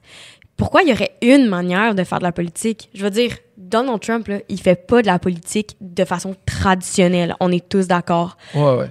Mais on, est- on est tous d'accord aussi que la manière qu'il fait de la politique, en tout cas autour de cette table, Ouais. qu'on n'est pas d'accord avec la manière qu'il fait de la politique. Parce que Non, mais mettons, moi, je suis bien plus pas d'accord avec ses propos Ouais, qu'avec la manière C'est ça, c'est a- ça, parce qu'il que fait s'il ça. faisait cette politique-là de comme. Moi, là, quelqu'un qui. Quelqu'un qui s'exprime avec des. Mettons, admettons qu'on place ça au Québec, là. Mhm. quelqu'un qui s'exprime avec des expressions québécoises pour parler sans langue de bois de tous les dossiers, Mhm. mais qu'il fait de façon avec laquelle je peux aligner ma pensée, qu'il fait de façon respectueuse, puis qui, qui est pas euh, misogyne, puis qui est pas euh, raciste, là, tu sais. Ben, man, moi, quelqu'un qui parle mon langage, c'est sûr que je vais plus le suivre que quelqu'un qui parle pour rien dire. Ou pour dire quelque chose qui, qui, qui, qui répond pas à aucune question, tu sais. Donald Trump, c'est un Ouais. peu ça qu'il fait. Là. Pourquoi le monde il, il s'identifie à lui, le monde Ben, qui vote pour, lui? C'est parce que c'est comme Ah ouais, lui, il parle comme moi. Puis Lui, il dit les vraies moi. affaires. Il dit puis- les vraies affaires. Ouais, donc ben, c'est fait que c'est comme c'est comme on Mais disait pour le meilleur affaire. et pour le pire. c'est Mais- comme Catherine Dorion. Ouais, ben exact. Ben un Les peu de la même manière. Trump pour la même raison qu'ils votent pour Catherine Dorion. Exactement. Un Ouais. peu. Puis tu sais, ils disent deux choses complètement différentes. Deux-. Deux, ouais, Mais deux mettons, messages complètement Bernie opposés. Sanders, là, il a fait une entrevue avec Cardi B. Bernie Sanders, dans le fond, c'est le, c'est le Trump de la gauche. Pratiquement. Ouais, quasiment. Quasiment. Il est un peu plus. Il est un peu plus langue de bois Ben, que Donald Trump. il y a aussi il y a, ben, il y a le fait qu'il y a, il y a une carrière politique. Donald Trump n'a ça. pas une carrière ouais, politique. c'est il s'est ça. fait pitcher là-dedans. c'est vrai. Puis il a comme appris lui-même. peu. pitché là-dedans. Lui, il a, il a Tout. milité pour ces idéaux-là toute sa vie. Là. Bernie. Sanders, ben oui, c'est ça, c'est c'est ça, c'est ça sa job. Lui, il est vraiment un politicien de comme de formation, de carrière. Ouais. Alors que Donald Trump, j'ai l'impression que ben, c'est mon impression, mais je pense que quand il s'est lancé en campagne, il voyait ça juste comme une étape dans sa carrière de businessman, d'entrepreneur, puis de genre roi du monde dans sa tête. Ouais. Euh, moi, je pense pas qu'il pensait qu'il allait devenir Sûrement pas. président. Je dis bonjour à tous les gens en commentaire qui, qui sont Ouais, fâchés. comme- ouais, ouais, c'est ça. Chaque fois qu'on Burn dit- Doyles puis toute la Ça- gang. chaque fois qu'on dit Trump, chaque fois qu'on prononce le mot de cinq lettres, commence par T. plus de monde qui dans un podcast, vote pour là, Donald il y a Trump. du monde fâché en commentaire. Pourquoi, hein? Il y a plus de monde qu'on pense qui back Donald Trump. Ah non, mais ça, c'est clair. Mais c'est à cause de nos chambres d'écho. On est un- dans, une, oui, c'est on est ça. dans une chambre d'écho que le Of monde, on course. dirait que c'est ridicule de, voter Donald Trump. C'est- Ouais. un sujet tellement polarisant. Tu sais, aux États-Unis, tu sais, nous autres, ici, genre, on parle de Trump, mais la majorité, Il y quand a- il y a même. juste Nicole qui est pour, là. Ici, là. Ouais, Nicole. Nicole, euh, On va se jaser après. C'est une joke, c'est une joke. t'es viré, Nicole. non, mais, tu sais, ici, quand même, il y a quand même une majorité de la population qui, qui pense dans le même sens vis-à-vis de Ouais. cette, cette personne-là. Mm. Mais au States, c'est c'est 50-50 dans le fond, là, tu sais, Ouais. pratiquement. là. Pratiquement. Ou en tout cas, du mo- au moment qui a été. élu. 50-50 des gens qui sont allés voter. Puis, Ouais. il y a des gens full euh, éduqués, intelligents, avec Mhm. des belles carrières, avec euh, des, des- qui sont pour Trump. là. C'est c'est pas rien que le, le, le farmer euh, dans son tracteur là, qui vote pour Trump. Là. Oui, mais je pense qu'on l'a vu avec les élections fédérales ici aussi, qu'on Ouais. n'est pas tant différents. Tu sais, on a l'impression qu'au Québec, euh, on pense tout un petit peu pareil, qu'au Canada, on pense tout un petit peu pareil, mais on est quand même très divisés, puis On- on l'est de plus en plus. Mais On est divisé, mais le discours, le discours euh, ben, populiste, mettons, à la Trump, pogne pas ici. Non. Tu sais, mettons, ben, Maxime Bernier a essayé, ça a pas pogné. Ça a pas pogné. Le jello Il- euh, pas, ouais. pas figé. là. La pire campagne. Puis, puis euh, il me semble que il y avait une quand il y avait eu quand Andrew Scheer il- la course la course au leadership, Mhm. euh, je me souviens plus de son nom mais il y avait il y avait une femme là, qui qui était très dans les méthodes crues à la Trump là, tu sais, puis Mhm. probablement s'en inspirait, s'en inspirait puis ça a pas pogné non plus, tu sais. Fait que c'est pas un style qui nous rejoint mettons. Mais en même temps, il n'y aura, y aura pas un autre Trump. Pas de la pas. même Non, non, non, manière. Avec les mêmes idéologies, ben oui, il y en a toujours eu. Mais avec, je pense que c'est quelque chose de unique dans l'histoire. Euh, je dirais pas qu'on a la chance de, de voir ça. là. C'est un- on a un peu le malheur de voir ça. Mais euh, Il y en a Mais- qui voient ça comme la fin d'un cycle aussi. là. Tu sais, que comme Mhm. que tu sais, on oscille entre la gauche et la droite, ou on, oscille- tu sais, on va dans une certaine direction, mais c'est tendance-ci, tu sais. mhm. Que Trump serait comme un peu euh, un dernier creux de vague avant. euh, L'émancipation. oh, ouais, là. Mais j'ai comme. Moi, ce qui me fait peur, c'est que j'ai l'impression que euh, ça va encourager certains, euh, certaines, certains politiciens de, de la droite à aller encore plus Sûrement. à l'extrême. Parce que si on pense à euh, Trump, ce qu'il disait au début de sa campagne, comparé à ce qu'il a réussi à faire maintenant, il n'aurait pas pu faire ces choses-là au début. C'est parce qu'on s'est tellement habitué que ça avait pas d'allure, ce qu'il disait puis ce qu'il faisait, que ces choses-là ont été un peu acceptables. Il a comme élargi la fenêtre de ouais. qu'est-ce qui est correct politiquement. Tu sais, je veux dire, il aurait pas pu partir sa campagne électorale avec « je vais séparer les familles à la frontière Il a quand même parti sa campagne avec, Avec- Grabber by the Pussy, là. Tu sais, il avait déjà, il est déjà Malgré rentré- lui. Mais- Malgré lui, ouais, ça a mais été il, lui. il est déjà rentré avec, euh, avec l'autre côté de la quille, là. ».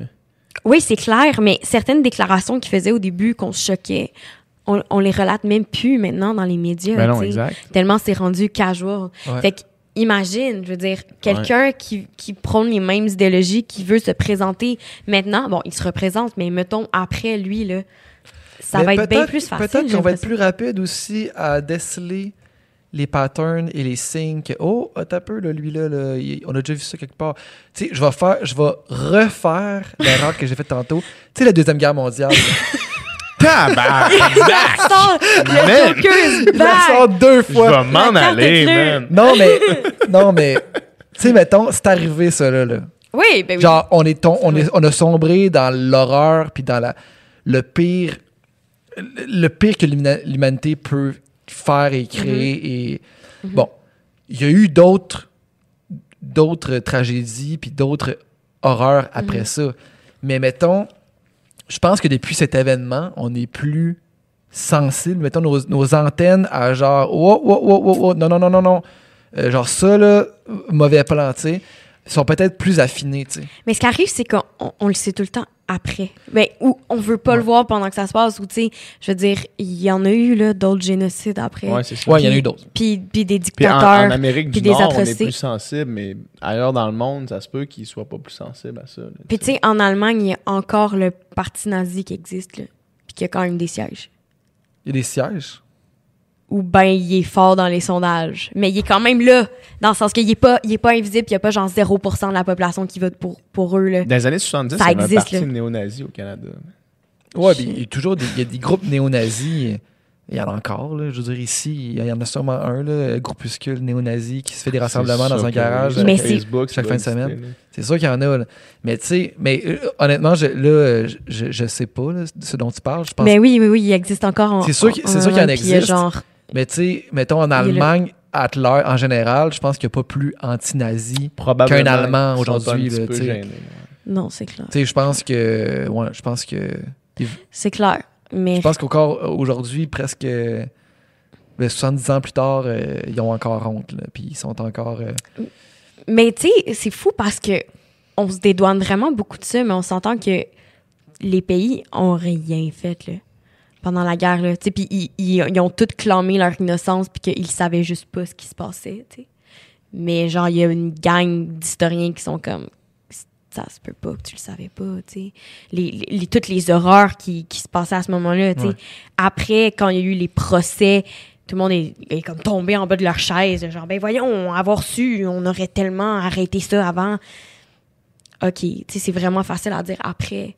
Fait que, tu sais, je pense que il y a- beaucoup de, de pays puis de populations qui ont comme qui ont appris de cette euh, cette atrocité.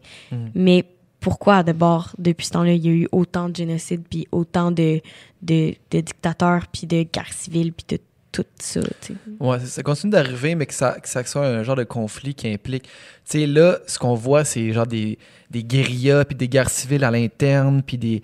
Mais tu sais, que. Une genre de guerre qui. qui Guerre mondiale. mondiale, mondiale, là. Tu sais, euh, je pense qu'on. On, on- on a vu les signes, puis maintenant, on, on l'évite à tout prix. Là. Ben j'espère, En, en espérant, en espérant en que espérant. ça continue. Mais tout ça pour dire que. que Trump divise à un point, là. Mais ultime, puis Mhm. tu sais, aux States, là, ça détruit des familles, là, ça, là. Ben là. oui, mais Genre, Mais avec raison. Avec raison. Tu sais, je- veux dire, moi, je me fais souvent dire comme Ah, t'as pas besoin d'avoir la même opinion que les gens pour être ami avec. Euh, OK, à un certain point. Sauf que quand tu votes ou que tu supportes quelqu'un qui veut littéralement effacer une partie de la population, je comprends pas comment comment ça peut fitter avec moi, tu sais, ou quand tu crois pas aux droits euh, des populations marginalisées, des populations LGBTQ+, quand tu leur enlèves des jobs, tu sais, tu leur empêches d'être dans l'armée, des, des affaires de même, je comprends que ça divise des familles, puis ah, j'ai le goût de dire pour le mieux, tu sais. Oui, c'est triste, sauf que, tu sais, on, en parlait aussi que Ouais. c'est pas nice non plus de comme vivre dans une espèce de façade de gens, on s'entend bien, Ouais. mais dans le fond que tu- ton cousin il est hyper raciste puis il aime pas les femmes. Euh, moi, j'aimerais ça le savoir que mon cousin il est de même. Ça, ça c'est vraiment quelque chose. euh, puis j'ai eu cette discussion-là avec ma blonde. On parle souvent de, de ce genre d'affaires-là, puis Mm. d'activisme. Puis, euh, puis tu sais, moi, mon approche est beaucoup plus euh, euh, inclusive, Mhm. mettons, là, que je vais à tout prix pas chercher à me chicaner Mhm. parce que j'ai le conflit. là.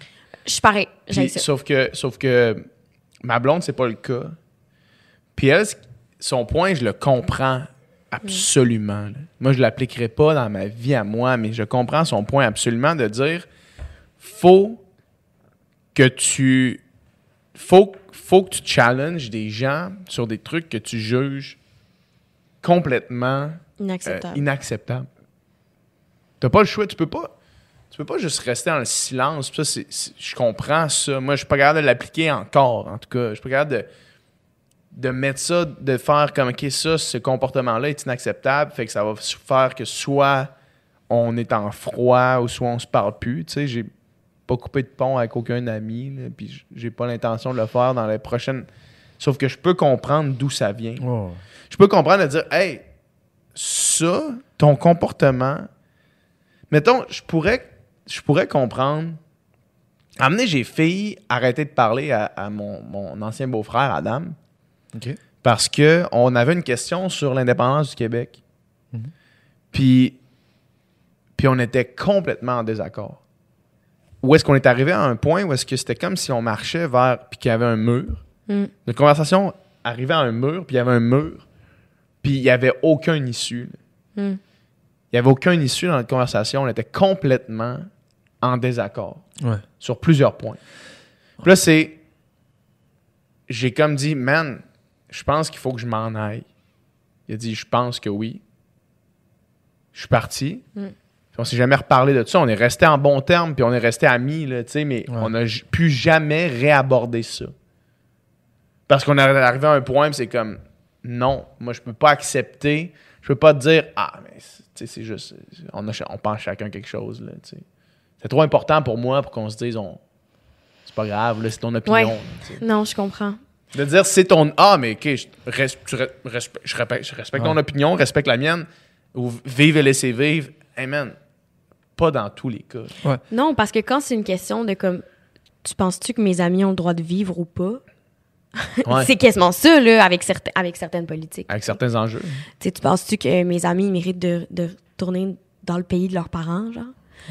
Euh, à un moment donné, c'est comme, comment après tu veux qu'on on, on aille genre Comment prendre- qu'on passe par-dessus ça? Comment qu'on passe par-dessus ça? Comment on, on ignore ça? Puis euh, je dis ça, mais genre moi aussi, là, il y a plein de monde avec qui je suis vraiment pas d'accord, puis comme j'ai quand même pas coupé les ponts avec eux. Ouais. Puis après, après c'est une décision personnelle de, de sais, quel genre de relation tu veux avoir avec ces personnes-là. Euh, mais je pense que, comme on le disait plus tôt, c'est des conversations qui sont nécessaires, puis qui peuvent oui, qui peuvent faire mal, puis qui divisent. Puis t'as pas le goût, là, de te pogner avec ta famille, puis t'as Non. pas le goût de te pogner avec tes amis. Mais en même temps, euh, comment... Quand tu crois en quelque chose, comment tu peux ne pas le faire? C'est tough. Moi, j'ai été 5 ans avec une, avec une blonde fédéraliste, puis on est passé par-dessus. Ah ouais. Ouais. Mais tu sais, c'est ça. Mais c'est sûr qu'il y a été- été- tu des cas de, qu'on évite le sujet. là. Ouais. Mm. Mais Mais ça, c'est rough. Mais c'est que- dommage. oui, c'est dommage, mais à un moment donné aussi, c'est que les humains, on est multiples, tu sais. Puis il y a tellement de facettes, puis il y a tellement de choses dans le monde sur lesquelles on a des opinions que là, on va dessus couper des ponts. Tu sais, mettons, on s'entend full sur 99 affaires. On va-tu couper les ponts sur de l'affaire? Non, non, mais on pas? c'est parce je pense qu'il y a que ça des- dépend c'est quoi. C'est ça, ça dépend c'est quoi. Parce qu'il y a des affaires qui sont. Tu sais, mettons, dans ce cas-là, c'est exactement pour ça que j'ai pas coupé les ponts avec lui. là, tu sais. Ouais, ouais. C'est parce que on s'entend pas sur ça. OK. C'est pas assez important pour moi. C'est Mm. pas assez important pour toi. Passons à autre chose. Là. Mais tu sais, mais c'est ça. Mais tu sais, mettons, dans un cas que j'arrive à Noël puis que j'ai un cousin ou j'ai un mononcle qui est vraiment déplacé, qui fait des commentaires misogynes à tout le monde, puis qui, qui touche les fesses de la cousine, ce demain matin, je parle plus à ce Ouais, là, sais. Exact, exact. C'est ça. Après, ça, ça, ça revient à comme. À, à c'est quoi le sujet? Tu sais, on sait, là, il, il y a, il y a bien des affaires que je suis capable de passer par-dessus puis d'être comme, bon, ben, OK, ça, on n'est pas d'accord, tu sais. Ouais. Mais euh, je, je pourrais pas, m'imaginer être, être. avoir une relation proche avec quelqu'un. euh, Sur des trucs fondamentaux. ben, qui, qui viennent Ouais. toucher les valeurs. Qui prône le profondes, masculinisme. non. Ça se pourrait que j'ai la misère à être en, Ouais. en relation de proximité avec quelqu'un. Je peux-tu avoir le droit de siffler une fille dans la rue ça me tente? Je peux-tu- le non, non, droit? c'est même pas ça, c'est je peux-tu revendiquer pour avoir le droit de faire ça? Peux-tu militer? Va là, la faire, va la faire ta manif. là. C'est correct. T'as le droit. Hey, merci beaucoup. Ben ça, là, ça a été euh, un réel plaisir. Ah, ben belle moi conversation, aussi. On est allé dans comme mille directions différentes. Ben, c'est parfait. mais tous des sujets qui, qui m'intéressent. Alors, merci à vous. C'était super. C'est euh, c'est qu'est-ce qu'on te souhaite pour ce qui s'en vient? Oh. Euh, ben, à part genre du bonheur de la santé. Puis tout, puis tout. Ben, écoute. euh, Plus de- d'égalité homme-femme. Ouais, plus d'éga- plus d'égalité partout. Euh, que, que je continue à, euh, à vivre de mon métier et que je puisse euh, goûter euh, vos pâtes bientôt dans les épiceries. Je te souhaite d'écouter mes pâtes. yes. Je te souhaite que tu puisses goûter nos pâtes dans tous les points de vente au Québec. Yes, ben merci beaucoup. Hey, merci Yes. infiniment. Bye bye. bye.